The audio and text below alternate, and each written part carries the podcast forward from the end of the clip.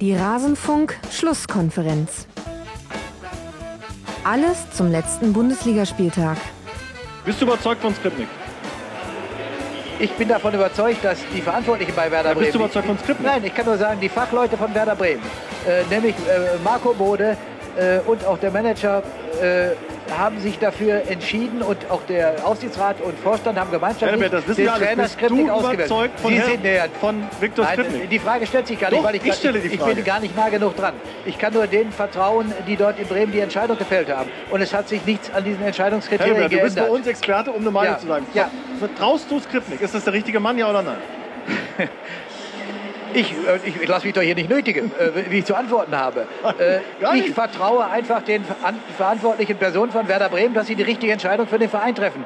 Und nach drei Spielen oder zwei, äh, äh, bei diesen Spielpaarungen, sind ja jetzt hast du denn geglaubt, die gewinnen in die München? letzte Dass Saison. Sie, glaubt denn jemand geglaubt, die gewinnen in München? Oder glaubst du denn, dass sie in Gladbach, das ist doch ganz normal für einen Verein für die Prägung von Werder Bremen, dass er in diesen Spielen es ausgesprochen schwer hat. Liebe Zuhörer, ihr habt soeben etwas sehr Seltenes gehört. Herbert Bruchhagen weigert sich auch als Sky-Experte auf die Frage, ist Skripnik noch zu gebrauchen, mit einem eindeutigen Ja oder Nein zu antworten. Dieselbe Frage wurde übrigens auch den Zuschauern gestellt, ohne die Antwortmöglichkeit weiß nicht. Nur Ja oder Nein dafür oder dagegen. Anscheinend gibt's also kein Mittelding mehr.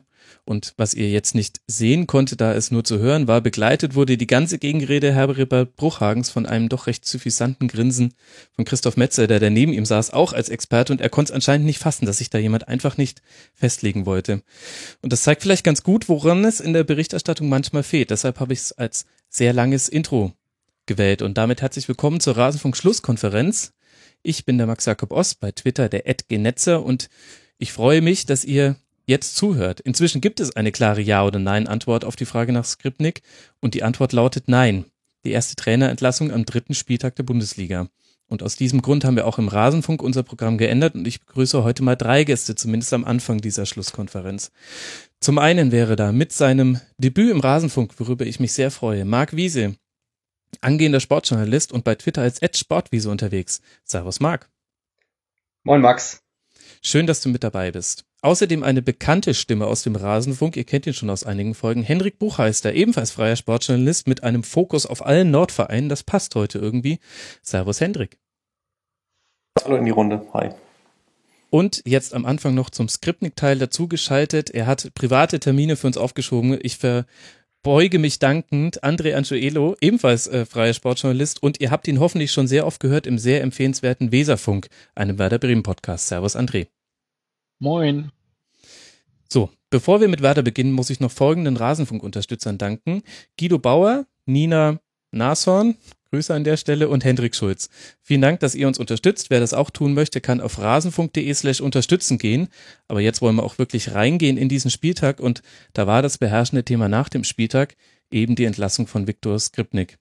André, von der Jobzusage bis zu Spieltag 8 bis zu einer Entlassung an Spieltag 3. Da muss ja so einiges passiert sein. Welche Dynamiken haben denn deiner Meinung nach zu der Entlassung von Skripnik geführt? Ja, also die Ergebnisse und vor allem aber auch die Spielweise sicherlich. Also es ist ja immer eine Sache, dass man vielleicht verliert, gerade gegen Teams wie Bayern oder jetzt eben auch Gladbach. Aber wenn eine Mannschaft da auf dem Platz steht, wo man ähm, als neutraler Zuschauer ähm, und erst recht natürlich als Fan dieser Mannschaft einfach nur noch ratlos ist, fassungslos ist, was da auf dem Platz passiert. Eine Mannschaft, die von der individuellen Qualität her zumindest nicht so schlecht ist und trotzdem sich präsentiert, als ob sie komplett Bundesliga untauglich ist, ähm, dann ist das halt was, was äh, viele vorher schon oder schon seit längerem gesagt haben, aber äh, inzwischen dann offensichtlich auch die Verantwortlichen begriffen haben. Mhm.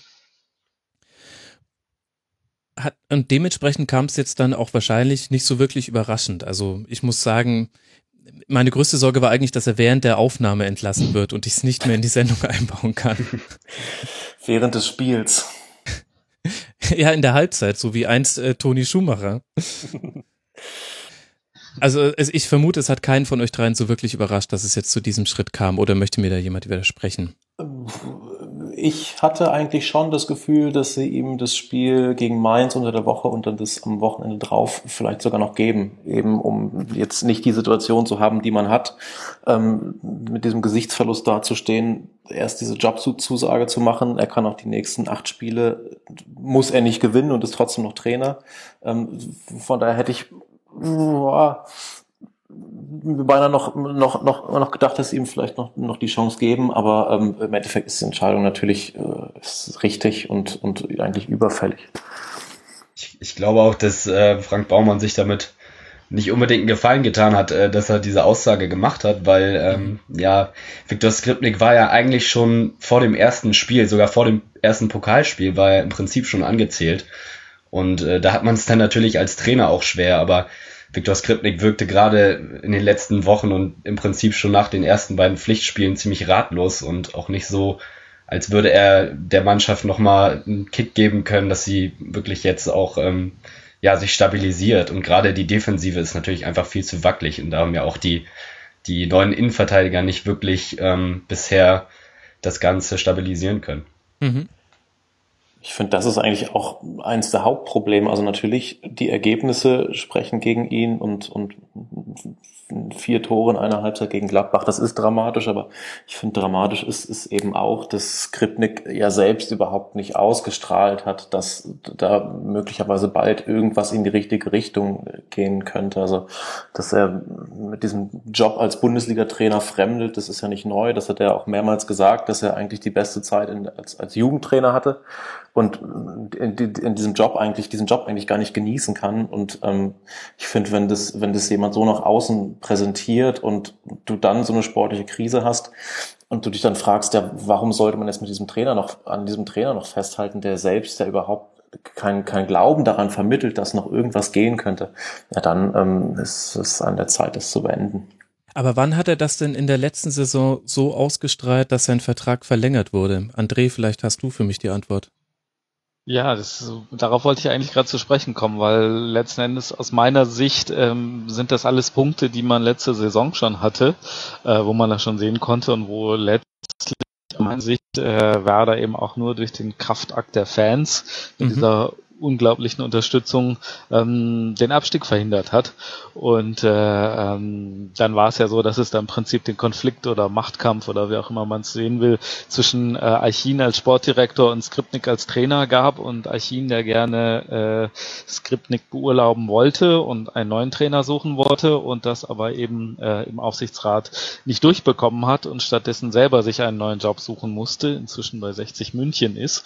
Ähm, und äh, daraufhin wurde er Frank Baumann als, als äh, Ehrenkapitän und, und Werder Urgestein ähm, als neuer Sportdirektor unter Vertrag genommen. Ähm, da war dann natürlich schon ein bisschen klar, dass der jetzt wohl nicht gleich als erste Amtshandlung äh, den Trainer entlassen würde.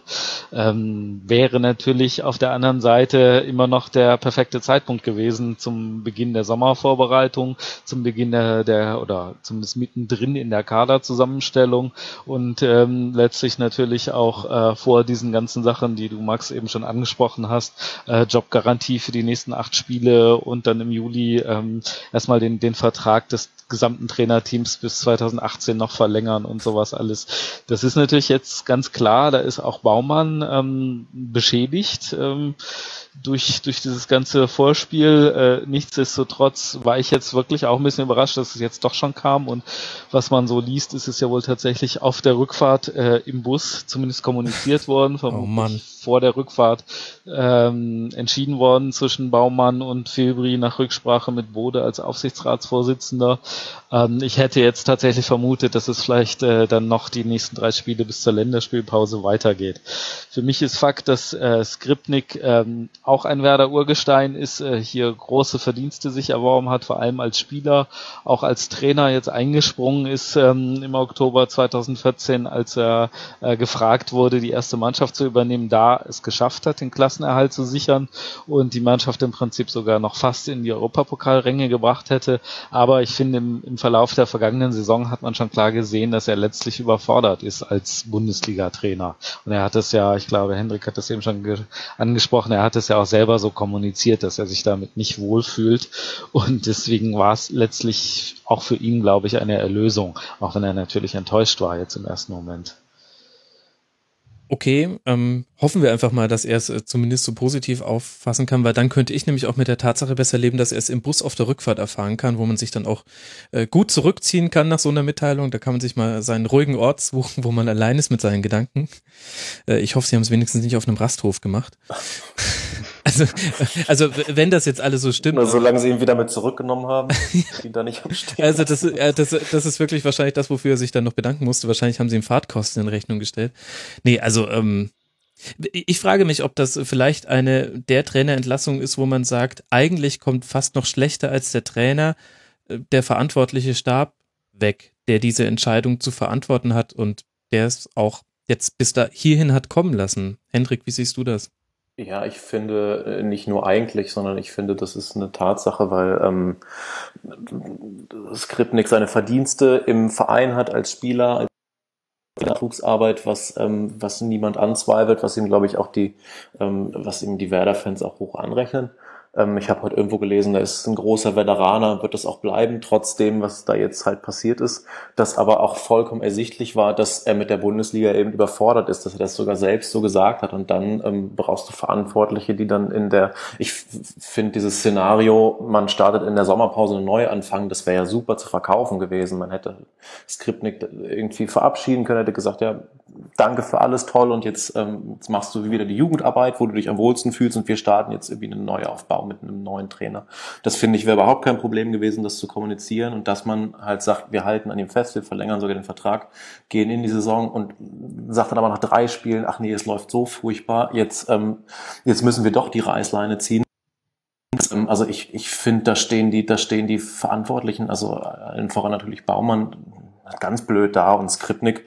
Ähm, ja, um den kann, um den kann es einem beinahe schon ein bisschen leid tun, dass er sich diese drei, dass er sich diese, in diesen drei Spielen noch hat bloßstellen lassen. Mhm. Ja, das glaube ich auch. Und äh, man ist, glaube ich, ähm, ja im Vorstand auch einfach ein bisschen zu viel Risiko bei der ganzen Sache gegangen, weil man muss ja auch mal überlegen, wie die Tendenz bei Werder war. Skripnik hat angefangen, ähm, fulminant eigentlich ähm, bei Werder. Sie haben eine Reihe von Spielen gewonnen, sind, glaube ich, Tabellenachter gewesen am, am Ende der Saison 14, 15. Und ähm, ja, dann, dann ab von da an ging es ja im Prinzip unter Skripnik nur noch bergab und man hat mit Ach und Krach die Klasse gehalten. Mhm. Ähm, und ja, dass man da dann nicht den, nicht den Cut macht, kann ich auch nicht nachvollziehen, weil ähm, so wirklich eine Sicht auf Besserung gab es ja nicht. Und nun muss man äh, im Prinzip zwar nicht mitten in der Saison, aber es ist der dritte Spieltag und ähm, jetzt kommt womöglich ein anderer Trainer, der eine andere Philosophie hat, den Kader ähm, nicht mit zusammengestellt hat. Also ich sehe das Ganze als sehr problematisch an.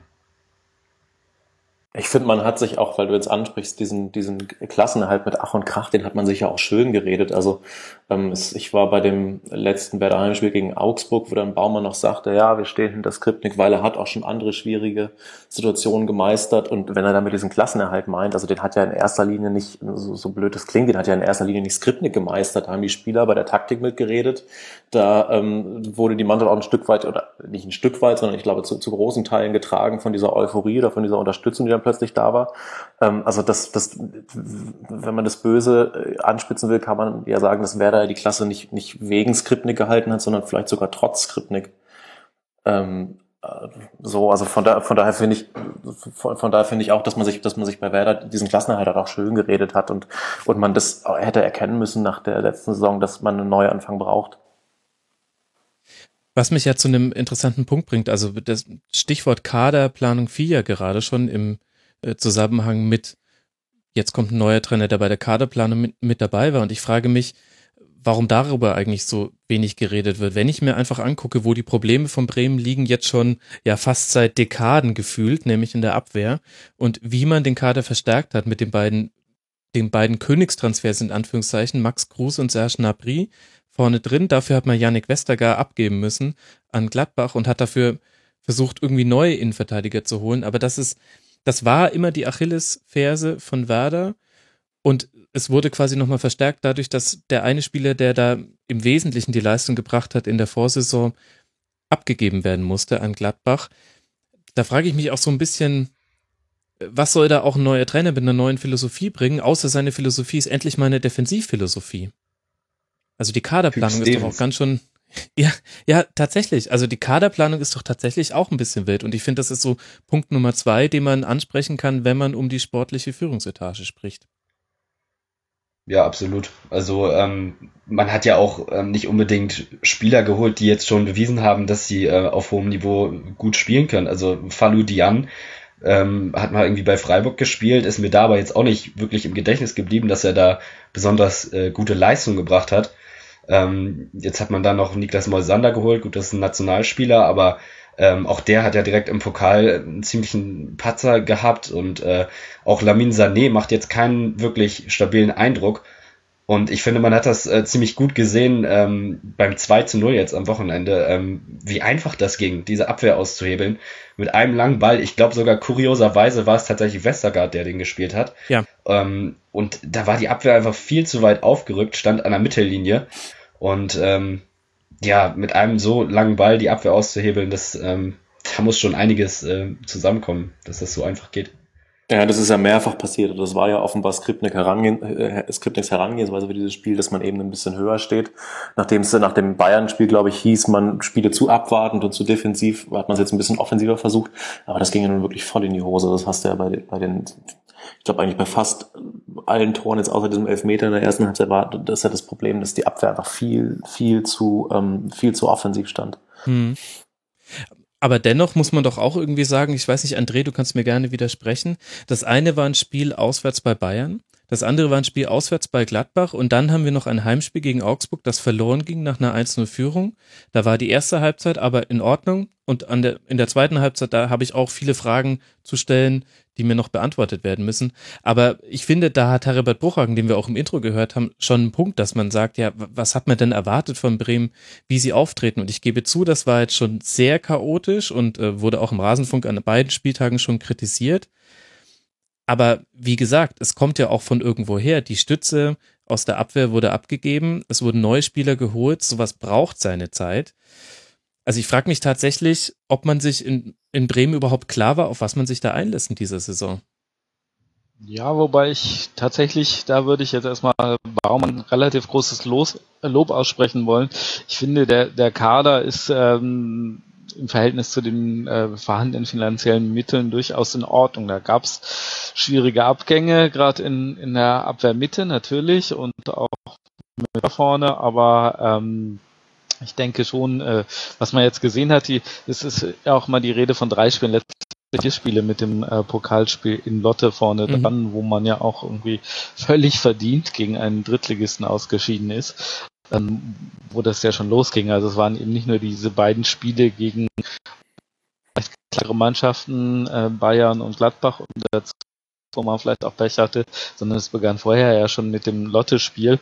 Und ähm, in allen vier Spielen aus meiner Sicht ähm, hat man einfach das Gefühl bei allen Spielern, ähm, die wissen einfach nicht, was sie da tun sollen auf dem Platz. Und wenn man erstmal davon ausgeht, das sind alles mehr oder weniger gestandene Profis, ob nun 2021 oder eher Ende 20 oder Anfang 30, aber äh, die haben alle mal Fußballspielen als Profis gelernt, äh, dann richtet sich mein Blick leider dann doch ähm, als nächstes äh, an die Seitenlinie und gucke, wer da steht oder sitzt. Und das war halt Viktor Skripnik, der da für eine bestimmte ähm, taktische Grundeinstellung gesorgt hat, der, der den Spielern irgendwo irgendeine Art von Matchplan auf den Weg gegeben haben sollte und so weiter. Und entweder kann ich vermitteln mhm. und ihn nicht, oder er ist, äh, es ist der falsche Plan und die, die falsche Taktik ähm, für die Spieler und das Spiel, ähm, also Fakt vielleicht am, am wenigsten noch äh, beim, beim Augsburg in der ersten Hälfte, ähm, dass, dass die Mannschaft einfach klar schlechter war und dass sie aber eben auch nicht nur ähm, ja, dem, dem Gegner angemessen ähm, unterlegen war, sondern dass sie einfach nicht das, würde ich sagen, was der Kader personell an Möglichkeiten bieten würde. Hm. Ja, jetzt wo du das gerade sagst, äh, man muss ja einfach mal überlegen, auch ähm, was sie in der Offensive alles haben. Also Gnabry hat ja jetzt schon gezeigt, was er, was er kann, auch im Werder-Trikot. Sehr schönes Tor gestern geschossen. Und dann hast du ja auch, muss man ja auch mal in Betracht ziehen, ganz viele Verletzte momentan. Also wenn ein Pizarro fehlt, ein Kruse, ein Bartels, Junusovic, das sind ja alles Spieler mit Qualität, die auch das schon unter Beweis gestellt haben. Und trotzdem fand ich, muss man auch sagen, gestern in der zweiten Halbzeit hat man ja auch gesehen, dass Werder durchaus Fußball spielen kann. Also ähm, da waren ja teilweise wirklich schöne Spielzüge dabei, eben dann inklusive auch dem Tor. Deswegen alles ist ja nun auch nicht schlecht. Also ich finde, dass die Offensive da schon ein bisschen Hoffnung macht, aber diese defensiven Probleme, ähm, da bin ich echt gespannt auch, ob das äh, der dann neue Trainer irgendwie in den Griff bekommen kann. Ja, ich finde auch, dass du mit dieser Mannschaft halt eigentlich nicht äh, auf dem letzten Tabellenplatz stehen musst. Und das ist dann wieder so, eine, so ein Problem, wo ich finde, was halt Skripnik nicht in den Griff bekommen hat oder wo es halt nicht hinbekommen hat, so ein bisschen eine Perspektive zu entwickeln. Man kann ja sagen, wir haben jetzt Nabri, der kommt neu, ähm, der findet sich gerade so ein bisschen ein. Wir haben Pizarro, Kruse, die irgendwann wiederkommen und dann, ähm, dann wird es schon alles. Aber ähm, sowas hat er halt gar nicht vermittelt, dass, ähm, dass da irgendwie Hoffnung besteht. Und ich finde, es ist halt schon das, das, man kann mit ein bisschen Fantasie, also das, das, das ist schon, das ist schon keine schlechte, also keine Mannschaft, mit der du letzter sein musst. Also, ja. Nee, darum bewirbt sich ja auch gerade Schalke. Ähm, aber damit greife ich dem Spieltag voraus. André, du hast ja jetzt schon den Blick auf die Trainerbank gelenkt und wir haben jetzt schon die Probleme analysiert, die auch relativ offensichtlich sind. Was für Kandidaten sind denn jetzt in der Verlosung, um diese Probleme in der Zukunft zu beheben? Weil Alexander Nuri, der bisherige U23-Trainer, wurde ja als Übergangslösung präsentiert. Ganz genau. Also es sind ne viele Namen in der Verlosung, ähm, welche davon tatsächlich jetzt realistisch sind oder, oder für die Verantwortlichen tatsächlich äh, ich nicht so ist erstmal Qualität vor Schnelligkeit bei der Trainersuche, wobei ich mich dann natürlich danach frage, hat man denn vorher gar nicht zumindest mal geguckt und sich überlegt, äh, wer da in Frage kommen würde. Das äh, sind natürlich Namen von, von Trainern, die zuletzt in den letzten zwei, drei Jahren mal äh, Markus Gistol, André Breitenreiter, Jos Luhukai, Mirko Slomka, ähm, Andi Herzog als ein Werder Urgestein, der im Moment Co-Trainer Insmann äh, bei der US-Nationalmannschaft ist. Hat er schon mal einen ähm, Verein trainiert? Weißt du das zufällig? Soweit ich weiß nicht, also zumindest nicht im Profi. Ja, hört sich hervorragend ähm, an. Ja, und dann gibt's natürlich auch noch die ganz guten Gerüchte, äh, dass Thomas Schaf wiederkommen könnte, ähm, wo ich aber nicht wirklich dran glaube. So, also aus meiner Sicht ähm, so ein Name Aukai fände ich jetzt nicht so verkehrt. Da wird eine Menge Werder-Fans geben, die das nicht schön finden. Ähm, ich frage mich aber immer, ob das nicht eher ähm, einfach persönliche Sympathien oder Antipathien sind oder ob man da wirklich ähm, die, die jeweiligen Trainer bei Stunden so intensiv verfolgt hat, dass man wirklich sagen könnte, von dem halte ich nichts aus den und den fachlichen Gründen. Mhm. Letztlich ist es dann ja auch mal die Frage, ob ein bestimmter Trainer eben ein, in diesem Fall Werder, dann funktioniert. Ja. André, abschließende Frage, weil du ja auch so ein bisschen derjenige bist, der sein, seinen Kopf tief in der Fanszene hast, allein durch deine Podcast-Kollegen, würde ich mal als These aufstellen. Was glaubst du denn, wie jetzt die Perspektive für Werder ist und wie man auch vielleicht in zehn Wochen diesen Trainerwechsel bewerten wird. Ich habe eine Sonder-Kurzpassfolge zum VfB Stuttgart gemacht mit Jos Lukai. Jetzt ganz schlecht gehört. Ja, du bist leider gerade hier auch abgehackt. Ich wiederhole nochmal die Frage. Ähm, ich habe eine Sonderfolge zum ähm, zum Rücktritt von Jus Luhukai aufgenommen und in der bin ich zu meiner eigenen Überraschung zu der Erkenntnis gekommen, vielleicht war es sogar gut für Stuttgart, dass das jetzt schon passiert ist. Und jetzt überlege ich die ganze Zeit schon, ob man eine ähnliche These auch für Werder aufstellen kann. Denn ich hatte den Eindruck, auch wenn ich heute so Fanreaktionen gelesen habe, es wirkte schon für viele wie eine Erleichterung und als hätte man quasi eine Sache erledigt, die eigentlich schon vor ein paar Monaten hätte getan werden müssen. Und dann ist es ja, so bitter es ist, gar nicht so schlecht, das schon am dritten Spieltag zu erlegen. ja, gut. Am Anfang haben wir noch drüber gesprochen, ob es nicht eigentlich viel zu spät war. Ähm, natürlich, jetzt ist es dann das Ende mit Schrecken und äh, immer noch das ohne Ende, äh, der jetzt, das jetzt erstmal in Aussicht gestellt gewesen Baumann, indem er sagt, äh, die nächsten acht Spiele gucken wir uns das auf jeden Fall an. Ähm, so, die erste Länderspielpause kommen und, und ähm, sagen wir mal, Transferperiode alles vorbei. Ähm, es sind ein paar Trainer da, ähm, jetzt alle mal aus. André, ganz ähm, kurz, bei dir stellt sich gerade Viktor Skripnik in die Leitung. die Verbindung wird, wird von Minute zu Minute schlechter. Es könnte aber auch nur ein sehr subtiler Hinweis von deiner Internetleitung darauf sein, dass du ja eigentlich schon längst deinen äh, anderen Verpflichtungen nachgehen wolltest. Deswegen äh, würde ich an der Stelle sagen, auch tu das, denn das hast du dir redlich verdient. Äh, vielen Dank, dass du mit dabei warst. André Anchoelo vom äh, Werder Podcast Weserfunk, hört da unbedingt auch mal rein. Lohnt sich sehr. Vielen Dank, André, und schönen Abend dir. Danke, auch so. Tschüss. Mach's gut. Ciao. Und wir könnten jetzt uns noch ein bisschen mehr tatsächlich mit dem Spiel noch beschäftigen, denn da haben wir eigentlich jetzt gar nicht so viel drüber geredet. Was fällt uns denn zu Gladbach ein, Marc? Ja, äh, beeindruckend eigentlich, wie sie nach dem, nach dem doch, ähm, ja, nach der harten Niederlage in Manchester ähm, zurückkommen und mit diesen ganzen Umständen, mit äh, dem Spiel, was erst abgesagt werden musste, ähm, dann waren sie auch noch relativ sauer, glaube ich, dass das Spiel nicht schon um 18 Uhr angepfiffen wurde, weil man dann noch an dem Tag hätte zurückreisen können. Ich weiß gar nicht, ob sie das dann noch gemacht haben. Aber ähm, ja, beeindruckend. Also mir gefällt Gladbach eigentlich zu Hause immer richtig, richtig gut ähm, wie schnell sie umschalten. Ähm, sie haben natürlich auch Spieler, die dafür prädestiniert sind. Ähm, ein Raphael, der seinen zweiten Frühling im Prinzip schon seit ein paar Jahren erlebt. Ähm, dann hast du ähm, mit einem Torgen Azar einen Spieler, der wirklich im Moment auch sehr, sehr gut drauf ist. Ähm, macht er dann auch den Doppelpack. Ähm, ja, also die haben einfach unfassbar viel Qualität vorne drin und ich glaube, ähm, was das internationale Geschäft angeht, ähm, müssen sie sich, ja, müssen sie sich auch ein bisschen noch dran gewöhnen. Es viele Spieler, sind viele Spieler da, die ähm, das erste Mal ähm, Champions League spielen. Ähm, gut, warum sie dann wirklich da mit 4-0 im Prinzip untergehen, ähm, das müsste man dann nochmal im Einzelnen analysieren. Aber ich sehe Gladbach auf jeden Fall auf einem guten Weg und definitiv auch wieder ähm, als einer der Champions League-Kandidaten diese Saison. Hm, in den großen vier mit drin.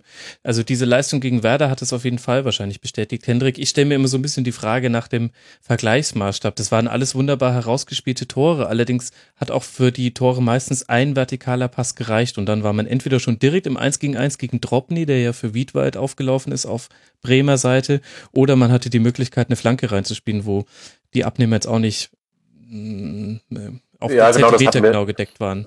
Das, das ähm, hatten wir ja auch schon gesagt, dass es alles relativ einfach ging, aber auch das musst du ja dann so erstmal machen und die Chancen auch nutzen. Also und wahrscheinlich wird Gladbach jetzt nicht in jedem Spiel, auch wenn sie zu Hause ähm, immer stark sind, werden sie nicht, nicht in jedem Spiel zur Halbzeit 4-0 führen, aber das musst du auch erstmal machen und ich finde, das haben sie, das haben sie echt gut gemacht, gerade auch, ähm, wie schon gesagt, nach dieser, nach dieser Belastung unter der Woche.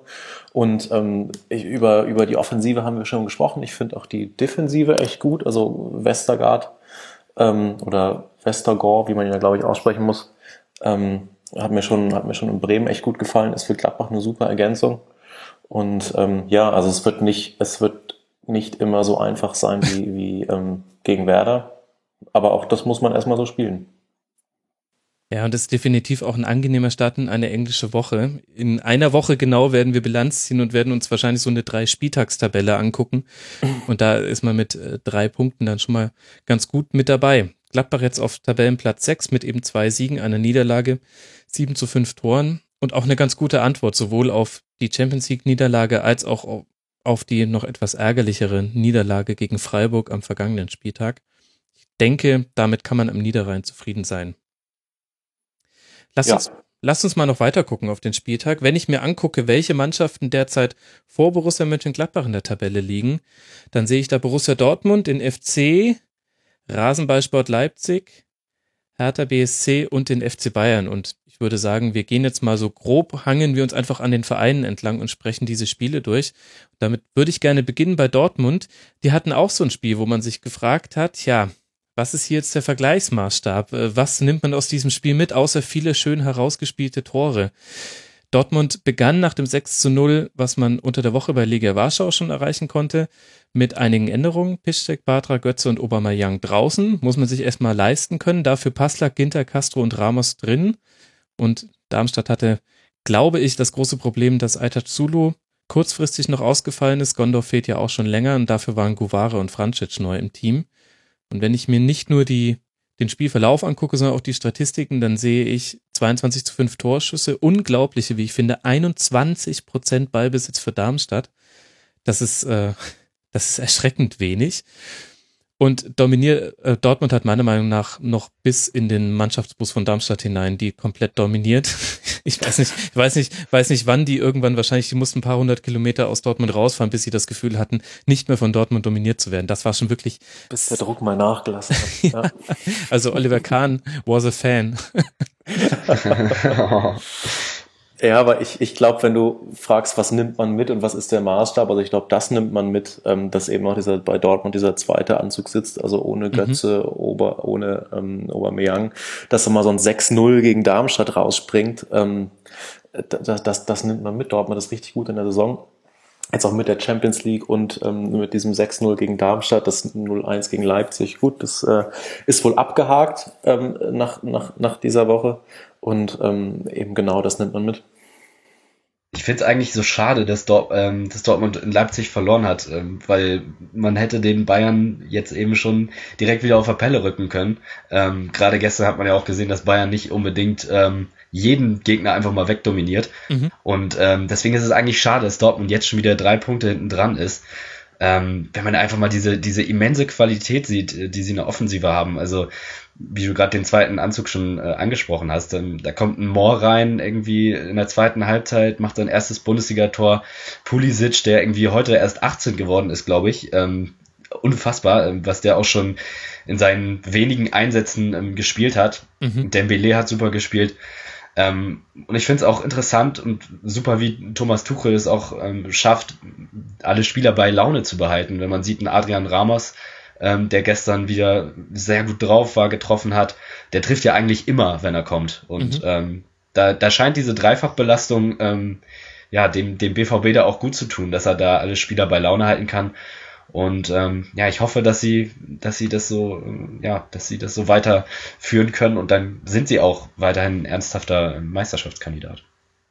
Also da möchte ich dich erstmal beruhigen. Es sind jetzt nur drei Punkte Rückstand. Also es ist nicht so, dass alles entschieden ist. Und ich sehe es tatsächlich ganz genauso. Also äh, ich glaube, ohne jetzt auch dieses Einzelspiel zu hoch hängen zu wollen, aber man hat die unglaubliche Qualität von allen Spielern gesehen. Ähm, sowohl die Neuzugänge, also auch Guerrero hat, finde ich, ein ganz tolles Spiel gemacht, hat auch mit viel Risiko gespielt. Weigel war wieder der Ballverteiler, wenn auch eher nach links und rechts, aber das hat halt Darmstadt auch tatsächlich sehr provoziert. Die haben halt versucht, eigentlich das Zentrum äh, dicht zu machen, ist nur leider nicht ganz so gelungen aus Darmstädter Sicht. Aber ich finde eben auch, dass man gesehen hat, äh, genau das, was mit den Transfers ange angestrebt war, nämlich dass man den Kader breit macht und das Ganze auf einem exzellenten Niveau, dass es nicht wesentlich abfällt von A-Mannschaft zu B-Mannschaft. Das hat Dortmund definitiv geschafft, zumindest in dem einen Spiel war es jetzt, finde ich, bis zur Perfektion gespielt. Die Tore waren alle wunderbar. Äh, es war ein, ein flüssiges Spiel. Man darf nicht vergessen, Darmstadt, so wenig Zugriff sie zwar in den Zweikämpfen bekommen haben, aber die standen trotzdem mit einer Fünferkette hinten drin und haben immer so verschoben, dass sie auf den Außen gedoppelt haben. Da haben sie es ein bisschen naiv manchmal gemacht, aber dennoch, das ist jetzt auch nicht selbstverständlich, dass man gegen 5-4-1 sich so viele Chancen herausspielt. Also ja, gerade wenn man auch sieht, wie viele Mannschaften letzte Saison auch Probleme mit Darmstadt hatten. Selbst wenn sie, ne, also die haben ja, ja unter anderem ja stark Dortmund. Ne? Richtig. 2 zu 2. Das genau. ist vielleicht das be der ja. beste Hinweis darauf, wie sich der BVB weiterentwickelt hat. Aber daran sieht man vielleicht auch, wie, wie abhängig Darmstadt tatsächlich von Sulu ist. Ne? Also wenn der einmal fehlt, dann geht's da schon mit Kraut und Rüben daher. Und Sulu hat ja auch damals das 2 zu 2 gemacht. Also der scheint da ja schon wichtig zu sein gegen den BVB. Ja, das darf man vielleicht nicht vergessen. Und ich habe auch so ein bisschen den Eindruck, man, man muss vorsichtig sein. Es ist erst der dritte Spieltag und da kann sich noch ganz viel drehen und so nach dem ersten, nach dem zehnten Spieltag, finde ich, kann man so ein erstes Zwischenfazit ziehen. Und dennoch habe ich den Eindruck, Hendrik, dass Darmstadt aufpassen muss, dass ihnen die Saison nicht jetzt schon entgleitet, denn das geht sehr in eine Richtung, in der es viele Leute vorhergesagt haben, schon für die letzte Saison. Jetzt hat man sich mit einem 0 zu 6 auch das äh, Torverhältnis auf, ja, Werderaner Verhältnisse runtergeschossen. Ja. Also 1 zu 8. Und klar, äh, wir haben noch 31 Spieltage, aber ich habe den Eindruck, auch stimmungsmäßig, der Boden war eigentlich bereitet durch dieses sehr glückliche 1 zu 0 gegen die Eintracht, aber auch die Art und Weise, wie das zustande kam, hat jetzt nicht zu Euphoriewellen in Darmstadt geführt. Jetzt dann so eine Klatsche. Ich bin gespannt, wie die am Ende der englischen Woche dastehen. Ich glaube, das ist keine so einfache Situation jetzt für Darmstadt. Nee, ist es nicht. Es ist ja oft nicht für so ähm, under, ich sag mal so Underdog-Aufsteiger, die sich in der ersten Saison sehr, sehr, sehr wacker schlagen, was der Darmstadt getan hat. Und ähm, wenn du dann die zweite Saison spielst mit einer veränderten Mannschaft, mit mittlerweile, wie es auch bei Darmstadt passiert ist, einem neuen Trainer, ähm, da hast du extrem viele Stellschrauben, die du da anpassen musst. Die Gegner treten plötzlich auf anders, anders auf und unterschätzen dich nicht mehr, wissen so ein bisschen, wie du spielst, stellen sich da ex, ex, entsprechend drauf ein. Und ich finde also Darmstadt muss, muss da echt aufpassen. Das wird eine, wird eine sehr schwere Saison für Darmstadt. Und ähm, so ein 6-0 gegen Dortmund, also es ist die Frage, ob denen dann so ein Ergebnis noch um die Ohren fliegt, nicht nur in Sachen Torverhältnis, sondern auch was die Psyche angeht, weil man kann ja in Dortmund natürlich verlieren. Der, der, der Dortmunder gesprochen. Null ist dann schon, ist dann schon echt deftig. Mhm. So, und ich glaube, dass das wird, da wird, oder da, da, da, da muss die Mannschaft aufpassen, dass, dass ihr das nicht zu, zu lange nachhängt, sondern dass ihr das wirklich abhakt okay. das Spiel schaut und jetzt geht's halt wieder bei 0-0 los und das 6-0 aus Dortmund vergessen wir mal ganz schnell. So, aber ich finde auch, dass, dass, dass ähm, die Gefahr ist da groß, dass es in eine falsche Richtung geht und so ein Ergebnis ähm, trägt da nicht zu bei. Interessant auch, wenn man da auf die nächsten Partien von Darmstadt blickt. Es geht jetzt zu Hause gegen Hoffenheim ran, dann auswärts bei Augsburg und dann zu Hause gegen Werder. Ich würde die These stellen, dass zumindest die Spiele gegen Augsburg und Werder so ein bisschen richtungsweisend sein könnten, in welchen Gefilden der Tabelle man sich dann bewegen wird. Denn beide Mannschaften haben Probleme, kommen von unten nicht so ganz raus. Da bin ich wirklich gespannt drauf. Also gerade auch auf das Heimspiel gegen, gegen Bremen mit dem neuen Trainer Andreas Herzog. Thomas Schaf meintest du? Und der Thomas Schaf. Naja, wir können mal gespannt sein. Ja, aber gebe ich dir recht. Also ich finde, die, die Spiele sind so absolute Standortbestimmung, weil es ja auch gegen Mannschaften aus in etwa der gleichen Tabellenregion geht, so gut man das halt nach dem dritten Spieltag sagen kann, die aber auch eher einfach in einer ähnlichen Situation sich befinden. Ja, ich, ich finde auch, ähm, dass insgesamt der, der Kader bei Darmstadt ähm, sich eben auch nicht verbessert hat. Ne? Du hattest ja letzte Saison fand ich vor allem zwei Figuren, die dich auch so ein bisschen durch die Saison getragen haben, mit, mit Sandro Wagner auf der einen Seite, wo, glaube ich, niemand gedacht hat, dass der irgendwie 14 Tore schießt.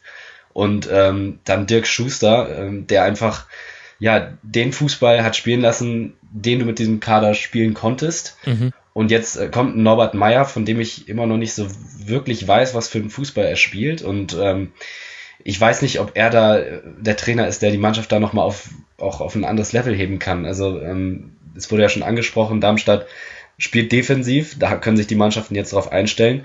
Aber ähm, was ist mit der Offensive? Ähm, du hast jetzt keinen Wagner mehr, du hast jetzt ähm, Spieler geholt wie ähm, Sven Schiplock, der, der die, der mal, glaube ich, als bester Anläufer der Liga bezeichnet wurde, was mir auch mal ein bisschen leid, leid tut für ihn, aber ähm, ja, du hast eben keinen richtigen Knipser mehr, zumindest noch nicht einen, der es unter Beweis gestellt hat, und du hast auch keinen äh, richtigen Spielgestalter. Ähm, der da für ein bisschen Kreativität immerhin sorgen kann.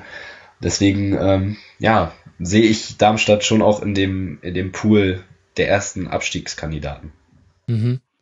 Die Niemeyer Sperre nach gelb-roter Karte jetzt dann im nächsten Spiel gegen Hoffenheim wird da bestimmt auch nicht helfen. Ich fand, er war immer so ein wichtiger Verbindungsspieler, der die Bälle ein bisschen verteilt hat auf die Flügel, was ja so das Spielkonzept von Darmstadt immer noch ist. Unter Meier zwar nicht mehr so dogmatisch wie unter Schuster, aber äh, ist ja immer noch das Ziel, Heller und Ben Hatira oder wer auch immer auf Außen dann spielt, in die, in die Laufduelle zu kriegen und so Chancen zu kreieren.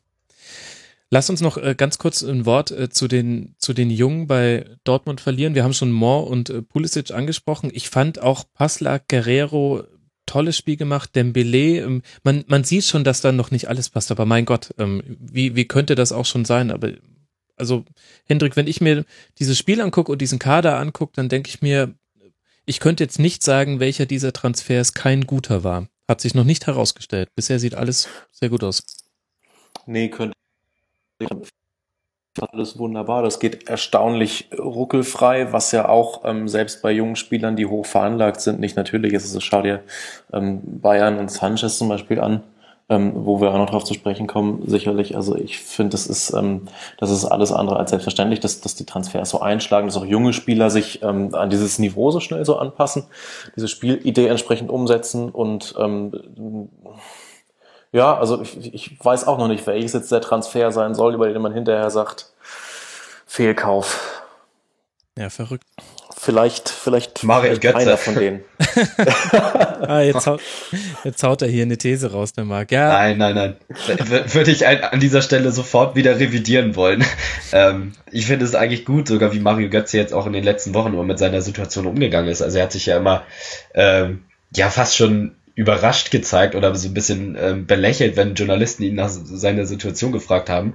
Ich weiß jetzt nicht, ob sein Innenleben genau dasselbe ist, ob er auch im Inneren wirklich das so locker weggesteckt hat. Aber er wirkte zumindest immer so und ähm, ich glaube auch, dass er wieder in die Spur finden wird. Also er wird vielleicht nicht mehr die diese prägende Figur sein, die er die letzten Jahre, als er zu seiner ersten Zeit in Dortmund, wie er es da gewesen ist, aber ähm, ich glaube auch, dass er jetzt, dass ihm dieses Tor in der Europa League, äh, in der Champions League natürlich gut getan hat und ähm, ja, auch er wird, wird wieder zu seiner Form finden. Ja, glaube Das ich. finde ich auch. Also ich finde, das, das Tor in der Champions League war wichtig. Ich finde, wenn man ihn hinterher gesehen hat im Interview, wie er eigentlich auf jede Frage, die ihm gestellt wurde, erstmal mit so einem, so einem suffisanten Lachen geantwortet hat. Also wann, wann hat man Mario Götze zuletzt so oft in so kurzer Zeit so viel Lachen gesehen? Das, Auf äh, seinem das- Instagram-Account. Aber das ansonsten ich- nicht. Äh, Genau, genau, sonst nicht. Also das fand ich, das, ähm, das, das, das fand ich schön, das hatte was, da äh, kriegt man irgendwie so eine Idee, dass das alles wieder funktionieren könnte.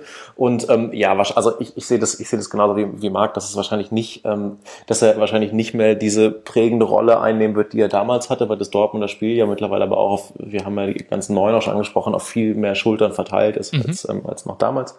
Ähm, ich glaube, dass er eine gute Rolle spielen kann. Ich ähm, finde es auch in Ordnung, dass, ähm, dass es bei ihm nicht von 0 auf 100 gehen muss, sondern dass er jetzt gegen Darmstadt ja auch ähm, wieder komplett auf der Bank saß, sollte er später reinkommen, ist dann nicht reingekommen, weil sich, ich glaube, Schmelzer verletzt hat Ja. ähm, weil dann weil dann gewechselt werden musste. Ähm, also ich finde es auch okay, wenn man ihn da so ein- wenn man ihm da so ein bisschen Anlaufzeit lässt und ihn ihn da behutsam wieder ranführt. So, es wird schon das erste Spiel kommen, wo er dann vor der Südtribüne wieder auflaufen wird. Ich bin sehr gespannt, wie das, wie das, wie das wird. Ähm, Habe aber jetzt schon das Gefühl, dass er, dass, dass er für das, was ähm, er selbst tun kann, ähm, da ganz gut, ganz, ganz gut in Vorleistung gegangen ist. Also mit seinem Tor in, in Warschau zum Beispiel und auch mit einem ganz angenehm zurückhaltenden Auftreten, das er an den Tag legt. Mhm. Und unheimlich, äh, un unheimlich spannende Spiele, die jetzt vor Borussia Dortmund liegen. Es geht jetzt gleich los, auswärts bei Wolfsburg, zu Hause gegen Freiburg, dann zu Hause gegen Real Madrid, auswärts bei Leverkusen und zu Hause gegen Hertha. Das heißt, bis zum 14. Oktober würde ich sagen, sind da einige Spitzenspiele mit dabei, einige Standortbestimmungen. Ist äh, ke kein schlechter Moment, um jetzt so in Form zu sein. Da bin ich sehr gespannt. Um, ja, ja. Wobei äh, natürlich, wo du das gerade sagst, zwischen Freiburg und, und dann Real Madrid natürlich noch ein gewisser Höhenunterschied liegt.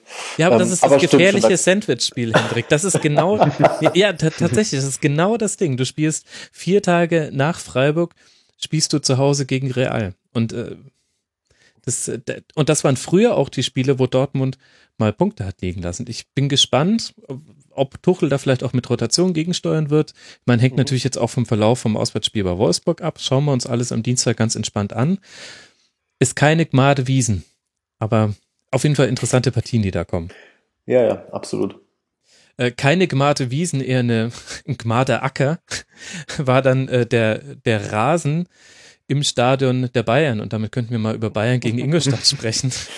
Ja. Ähm, der FCB hatte mit einigen Ausfällen zu kämpfen. Lahm, Alaba, Müller und Hummes angeschlagen. Thiago und Costa erstmal nur auf der Bank und dafür dann Bernard, Coman, Sanchez, Alonso und Ribéry. Von Anfang ist jetzt aber auch nicht so die schlechteste Elf, muss man sagen. Und trotzdem gab es in der Abwehr viele, viele Wackler. Und da hat vor allem auch die, die Tiefenstaffelung, die Absprachen, das hat überhaupt nicht, irgendwie überhaupt nicht zusammengepasst. Wie groß sind die defensiven Probleme des FC Bayern, Hendrik? Was ist so deine dein Gefühl dazu? So genau wissen werden wir es ja erst in ein paar Wochen wahrscheinlich. Hm. Schwer zu sagen. Ich würde jetzt mal dieses Spiel gegen Ingolstadt, was dann einfach ein paar Probleme hatte, mal nicht zu hoch hängen. Ähm, weil so ein Spiel hast du immer mal. Sie haben immer noch 3-1 gewonnen. Mhm. Ähm, und es war, wie du schon gesagt hast, eine, eine in großen Teilen umgestellte Mannschaft. Ähm, von daher würde ich sagen, keine Panik. Ähm, und und das, das wird sich dann zeigen, wenn, wenn die Top-Gegner kommen, also dann vor allem in der Champions League. Aber ich, ich glaube, das ist jetzt einfach so eine Phase, ähm, durch die Bayern halt mal durch müssen, wo ein paar Leute fehlen. Ähm, und das, das werden sie schon auch machen. Also ich weiß nicht, ob du da jetzt, ähm, ob du dir da jetzt größere Sorgen machst um die, um die Münchner Defensive. Ich mache mir Sorgen um meinen FC Bayern, ja genau. Der Uwe Seeler. Äh, nee. Ja, genau. Nee, aber ich finde, ähm, so ein Spiel, es kommt vor und das hakt man dann ab und dann geht's weiter. Also 3-1 spricht ja dann doch noch für sich. Ja. Ja, denke ich, denke ich auch. Ähm, vor allem, wenn es wenn sich dann alles äh, hinten eingespielt hat, wenn Hummels, Boateng über Wochen wieder fit sind. Ähm, ich meine, doll einspielen brauchen die beiden sich sowieso nicht, äh, die kennen sich. Ähm, wenn Alaba links wieder fit ist, der war jetzt ja auch sowieso nur, glaube ich, Magen-Darm-Infekt. Genau. Posiert er ja an der Sebener Straße. Ähm, und rechts dann mit Lahm oder auch Kimmich, ähm, da bist du ja absolut Weltklasse aufgestellt. Und deswegen glaube ich jetzt nicht, dass die Bayern ähm, da wirklich ernsthafte Probleme bekommen, solange natürlich alle ähm, verletzungsfrei bleiben. Ähm, mit, mir tut, ich, ich tue mich immer so ein bisschen schwer im Moment, ähm, Joshua Kimmich in der, in der Innenverteidigung zu sehen. Ähm, ich würde ihm irgendwie, ja, ich würde ihm mal irgendwie wünschen, dass er wirklich seine Position ähm, irgendwie bekommt. Also Rechtsverteidiger kann er auf jeden Fall spielen, er kann auch Sechser spielen, aber ich glaube echt, dass er, ähm, dass er im Wechsel mit Philipp Lahm spielen sollte, weil äh, auf der Sechs ist Bayern einfach einfach überbesetzt im Prinzip schon. Du hast da so viele Spieler, die da spielen können. Und ähm, ich glaube, seine Entwicklung würde es gut tun, wenn er ähm, wirklich ähm, ja auf der Rechtsverteidigerposition spielt, weil innen hat er meiner Meinung nach das eine oder andere Mal leider doch gezeigt, dass ihn das ähm, ein bisschen überfordert. Das hat man auch in diesem Spiel gesehen. Und mhm. ich halte eigentlich sehr viel von ihm. Deswegen hoffe ich, dass man, ähm, dass man ihn da konsequent auf rechts einsetzt. Gerade weil, weil Bayern ja im Prinzip auch da nur lahm. Na gut, man hat noch einen Rafinha, klar. Ähm, aber ich hoffe, dass, dass Ancelotti ähm, hauptsächlich da auf ihn setzt. Ja, wir werden sehen. Also Innenverteidigung ist sicher nicht der Plan. Und ich bin auch mal gespannt, ob der Plan tatsächlich sein wird, zumindest Stand jetzt, Hummus Boateng aufzustellen. Ich würde die These wagen, dass wir in zwei, drei Wochen eher darüber diskutieren, ist es äh, eine richtige Entscheidung von Ancelotti gewesen, Mats Hummels draußen zu lassen, weil Javi Martinez spielt bisher eine tolle Saison, hat auch in dem Spiel einiges rausgeholt. Der, also den kann ich mir gerade neben Boateng sehr gut vorstellen und Boateng hat halt, er hat, er hat das Pech, dass er nicht Stürmer ist. Beim Stürmer hätte jeder Sportbericht über dieses Spiel hätte die Sekunden gezählt bis zum ersten Tor. Und er hatte quasi eine Aktion, die wie ein Tor war, nämlich äh, gewonnener Zweikampf hinten drin, einer seiner Laserpässe auf Ribéry und der legt ab auf Rafinha und dann war das das entscheidende 3 zu 1. Das 3-1, ja. Und das war irgendwie gefühlt drei Sekunden nach seiner Einwechslung. Also der war sofort wieder da. Also bin ich mal gespannt, wie die Innenverteidigung aussehen wird. Aber bei Kimmich gebe ich dir recht. Ist aber auch interessant, dass wir jetzt über solche Spieler wieder bei Bayern reden, finde ich. Also äh, junge Spieler mit viel Potenzial, da gehört ja auch so ein Sanchez dazu, du immer noch, du siehst jetzt mehr Fehler im, im Spiel des FC Bayern.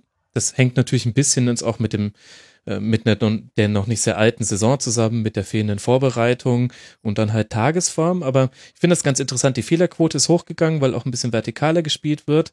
Und gleichzeitig hat man aber ein bisschen mehr jetzt wieder einen Blick in die Zukunft des FC Bayern. Wenn man sich Sanchez anguckt, wenn man sich Kimmich anguckt, wenn man sich Coman anguckt, der jetzt auch nicht äh, sein Highlight-Spiel hatte gegen Ingolstadt.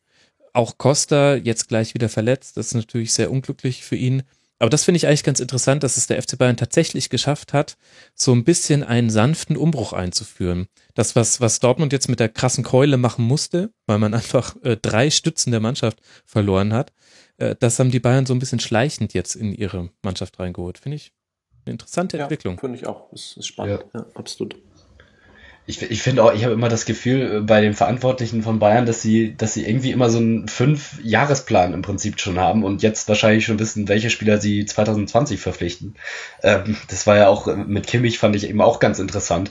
Und ähm, wie sie es dann auch doch schaffen, diese Spieler ähm, auch relativ nahtlos zu integrieren. Es gibt zwar immer ein paar Beispiele, wo es dann irgendwie nicht so klappt, wenn ich jetzt irgendwie an, an Sinan Kurt denke oder ähm, gab es ja immer mal wieder Spieler bei Bayern, die dann doch nicht so funktioniert haben, aber grundsätzlich, ähm, ja, warum nennen wir jetzt da immer ihn? nee. kann, man, kann man immer einwerfen. Lukas Podolski. Lukas Podolski, dann haben wir mal nicht so. Götze genannt, ja. Nee, aber deswegen, äh, ich bin mir, bin mir ziemlich sicher, dass, ähm, dass die Bayern das, ähm, dass sie das alles sehr gut hinbekommen werden. Ähm, ich bin mal gespannt, wie sich die Personalie Arjen Robben entwickeln wird mhm. noch, ob der da wirklich nochmal ähm, zurückkommen kann, weil er eben nun auch starke Konkurrenz hat und ähm, leider sehr verletzungsanfällig ist und äh, ja, bin ich gespannt, was mit ihm passiert. Mhm.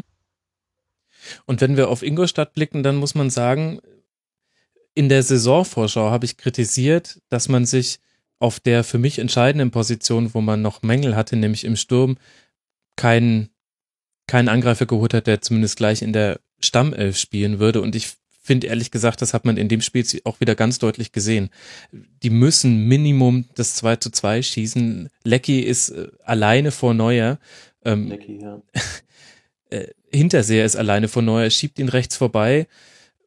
Gut, dann hatten sie auch noch Pech. Es hätte einen Freistoß, äh, einen Elfmeter gegen Thiago geben können. Aber trotzdem, eigentlich musst du, musst du eine von diesen Chancen dann schon auch verwerten und nicht nur ein Tor schießen, sondern auch zwei in München. Und ich könnte mir vorstellen, nachdem Ingolstadt ja schon in der letzten Saison dadurch aufgefallen ist, dass sie sehr, sehr wenige Tore erzielen, dass es vielleicht auch dieses Jahr wieder ein springender Punkt wird.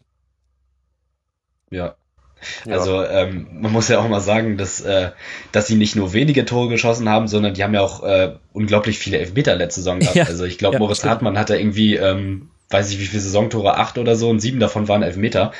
Ähm, also da sprichst du wirklich ähm, das Kernproblem mit an, obwohl ich mich auch erinnern kann, dass Hinterseher ja auch rel relativ oft, oft doch getroffen hat, aber ähm, ja, das fehlt absolut bei ihnen. Also sie haben defensiv ja eigentlich immer relativ überzeugt, aber auch da hat man dann ja so einen ziemlich schweren Abgang, finde ich, mit Danny da Costa gehabt, der auch über rechts immer ähm, ziemlich einen Off Offensivdrang verspürt hat.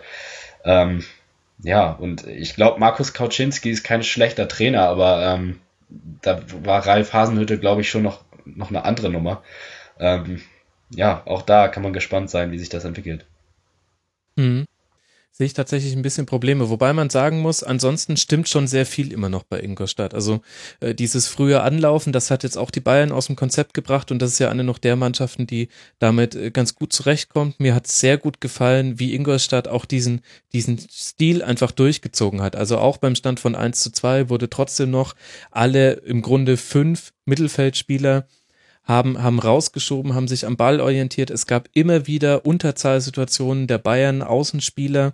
Das heißt, es gab Pressing-Situationen und dann äh, hat es halt nicht immer in den Ballgewinn äh, resultiert, aber in sehr, sehr vielen Fehlern der Bayern. Die waren ja auch provoziert. Also die, äh, klar hatten die jetzt auch nicht den besten Tag, aber das, also ich finde, Ingolstadt hat schon seinen Stil rübergerettet, jetzt auch unter dem neuen Trainer. Koczynski bringt da jetzt ein paar neue Elemente rein. Und da fehlt es mir aber noch so ein bisschen, da sehe ich noch nicht so richtig, was halt zum Beispiel das Konzept mit dem Ball dann genau ist. Da muss man aber vielleicht auch noch ein paar Spiele abwarten. Gut.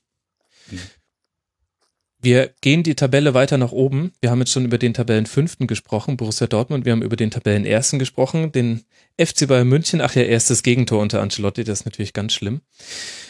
Und jetzt lasst uns doch mal über die einzige Mannschaft sprechen, die ebenfalls drei Siege hat nach drei Spieltagen, nämlich Hertha BSC. Gegen Schalke 04, 2 zu 0 gewonnen. Marc, du willst sofort loslegen, das kannst du gerne machen. Ja, weil ich es einfach irgendwie nicht glauben kann. Also da denkt man ja wirklich irgendwie vor der Saison, dass es bei Hertha jetzt wieder bergab geht, gerade irgendwie so nach der letzten Rückrunde.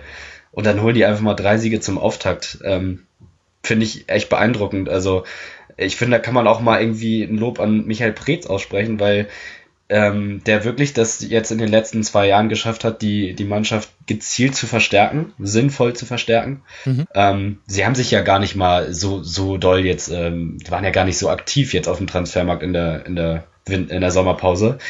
Also André Duda ist ja mir jetzt im Gehirn noch, aber wen sie da jetzt sonst ähm, geholt haben, weiß ich gerade gar nicht also auf Duda bin ich auf jeden Fall gespannt und, mhm. und sonst hast du eben so ein, so ein Gerüst. Ähm, aus Brooks in der Innenverteidigung, Niklas Stark. Dann hast du Darida, der unglaublich, also auch für, für mich einer der, ich glaube, diese Kategorie, Kategorie gab es schon mal hier im Rasenfunk, irgendwie einer der unterschätztesten Spieler der Liga ist. Mhm. Ähm, unglaublich viel läuft, auch das ein oder andere Tor macht. Weiser hat heute getroffen.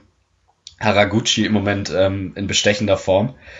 Ähm, wenn dann Kalu war jetzt, glaube ich, auch ein bisschen ähm, angeschlagen, wenn der jetzt zurückkommt, ähm, da ist schon was möglich. Ähm, hätte ich eben nicht, wie gesagt, nicht gedacht, aber ja, da ähm, ja, bin ich gespannt, ob sie da wirklich jetzt oben rein dringen können. Weiß ich nicht, aber ein einstelliger Tabellenplatz ist sicherlich auch diese Saison wieder drin. Mhm. Ja, sehe ich genauso. Ich hätte auch nach der letzten Saison gesagt, dass, Werder, äh, dass, dass Hertha extreme Probleme bekommt. Und man muss jetzt auch wieder ein bisschen Wasser in den Wein. Die Gegner in den ersten Spielen waren Freiburg, Ingolstadt, na gut, und jetzt Schalke. Das ist natürlich, das ist natürlich eine Ansage. Ähm, aber diese drei Siege musst du erstmal holen. Und selbst wenn es die Saison nicht so weiterlaufen wird, nächster Gegner ist Bayern. Ich sehe dann schon relativ bald Dortmund. Mhm. Ähm, dann, dann hast du diese neun Punkte aber schon mal. Du hast irgendwie das gute Gefühl, dass ähm, du auch diese Saison ein Wörtchen da mitreden kannst. Und dann, ähm, also einstellig, ja, auf jeden Fall. Definitiv einstellig, wenn ihr mich fragt. Ich muss sagen, ich, ich sehe bei Hertha sehr, sehr vieles, was mir gefällt. Da hat neulich schon jemand geschrieben, äh, damit äh, hätte man den Rasenfunk durchgespielt, dass ich mal Hertha lobe, ähm, weil, weil, ich, weil ich sie vor allem in der Hinrunde der letzten Saison noch so viel kritisiert habe. Aber ich finde auch tatsächlich, dass sie einen anderen Fußball spielen. Ich finde, sie haben inzwischen ein Ballbesitzspiel, was, was sich wirklich sehr gut anschauen lässt. Ähm, sie haben ein tolles Flügelspiel, jetzt auch die Entstehung der Tore äh, gegen, gegen Schalke. Das erste war natürlich begünstigt durch einen Ballverlust von Stamboli gegen Pekarik. Aber dann kommt auch wirklich genau der Pass dahin, wo er kommen muss, nämlich in den Rückraum des 16ers, wo Weiser schon eingelaufen ist und er macht ihn dann wunderbar in den Winkel. Und solche fest einstudierten Lauf- und Abschlusswege siehst du bei Hertha jetzt viel, viel öfter als noch in der letzten Saison. Also mir gefällt das echt gut, was, was Hertha spielt und Klar, selbst wenn man jetzt mal mit einberechnet, da waren jetzt vielleicht noch zwei Punkte mehr drin, als es hätten sein müssen. Also gegen, gegen Freiburg, dass man da dann, nachdem man in der 92. das 1 zu 1 fängt, in der 94. noch das 2 zu 1 macht. Ne, das ist, das sind zwei Punkte, die fallen einem dann ein bisschen in den Schoß. Aber selbst dann ist das ja noch ein wunderbarer Saisonstart. Und ich sehe gerade ehrlich gesagt wenig Gründe, warum man Hertha schlechter einschätzen sollte. Also mich hat es eigentlich sogar schon fast verwundert, dass ihr nur vom einstelligen Tabellenplatz geredet habt. Ich habe auch den Eindruck, dieses Unterschätzen von Hertha könnte eventuell auch in diesem Jahr wieder ein Asset sein. Das spielt in den Karten, ja, auf jeden Fall.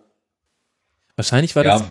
das, äh, das war wahrscheinlich Plan mit Ausscheiden gegen Brøndby, diese verdammte Runde. ja, ich, ich weiß ehrlich gesagt trotzdem nicht, ob ich sie höher einschätzen soll. Ähm, weil ich glaube, ziemlich viele Mannschaften haben ja auch diese Saison eine gewisse Qualität. Mhm. Und ähm, ja, ich, ich bin mir da immer nicht ganz so sicher. Ähm, also mag ich mir jetzt keine Prognose ausdenken, aber einstelliger Tabellenplatz auf jeden Fall. Ob es dann noch mehr wird, muss man abwarten. Mhm. Ich mag ja, ich vor glaub, allem glaub, den Schalk im Blick von Paul Dardai. Immer wenn die, wenn die ein Tor geschossen haben, dann guckt er auf eine Art und Weise, als hätte er seinen Spielern gesagt, Übrigens, heute in der 64. Minute werdet ihr das 1 zu 0 schießen und in der 74. Minute das 2 zu 0. Also das sagt quasi sein Blick.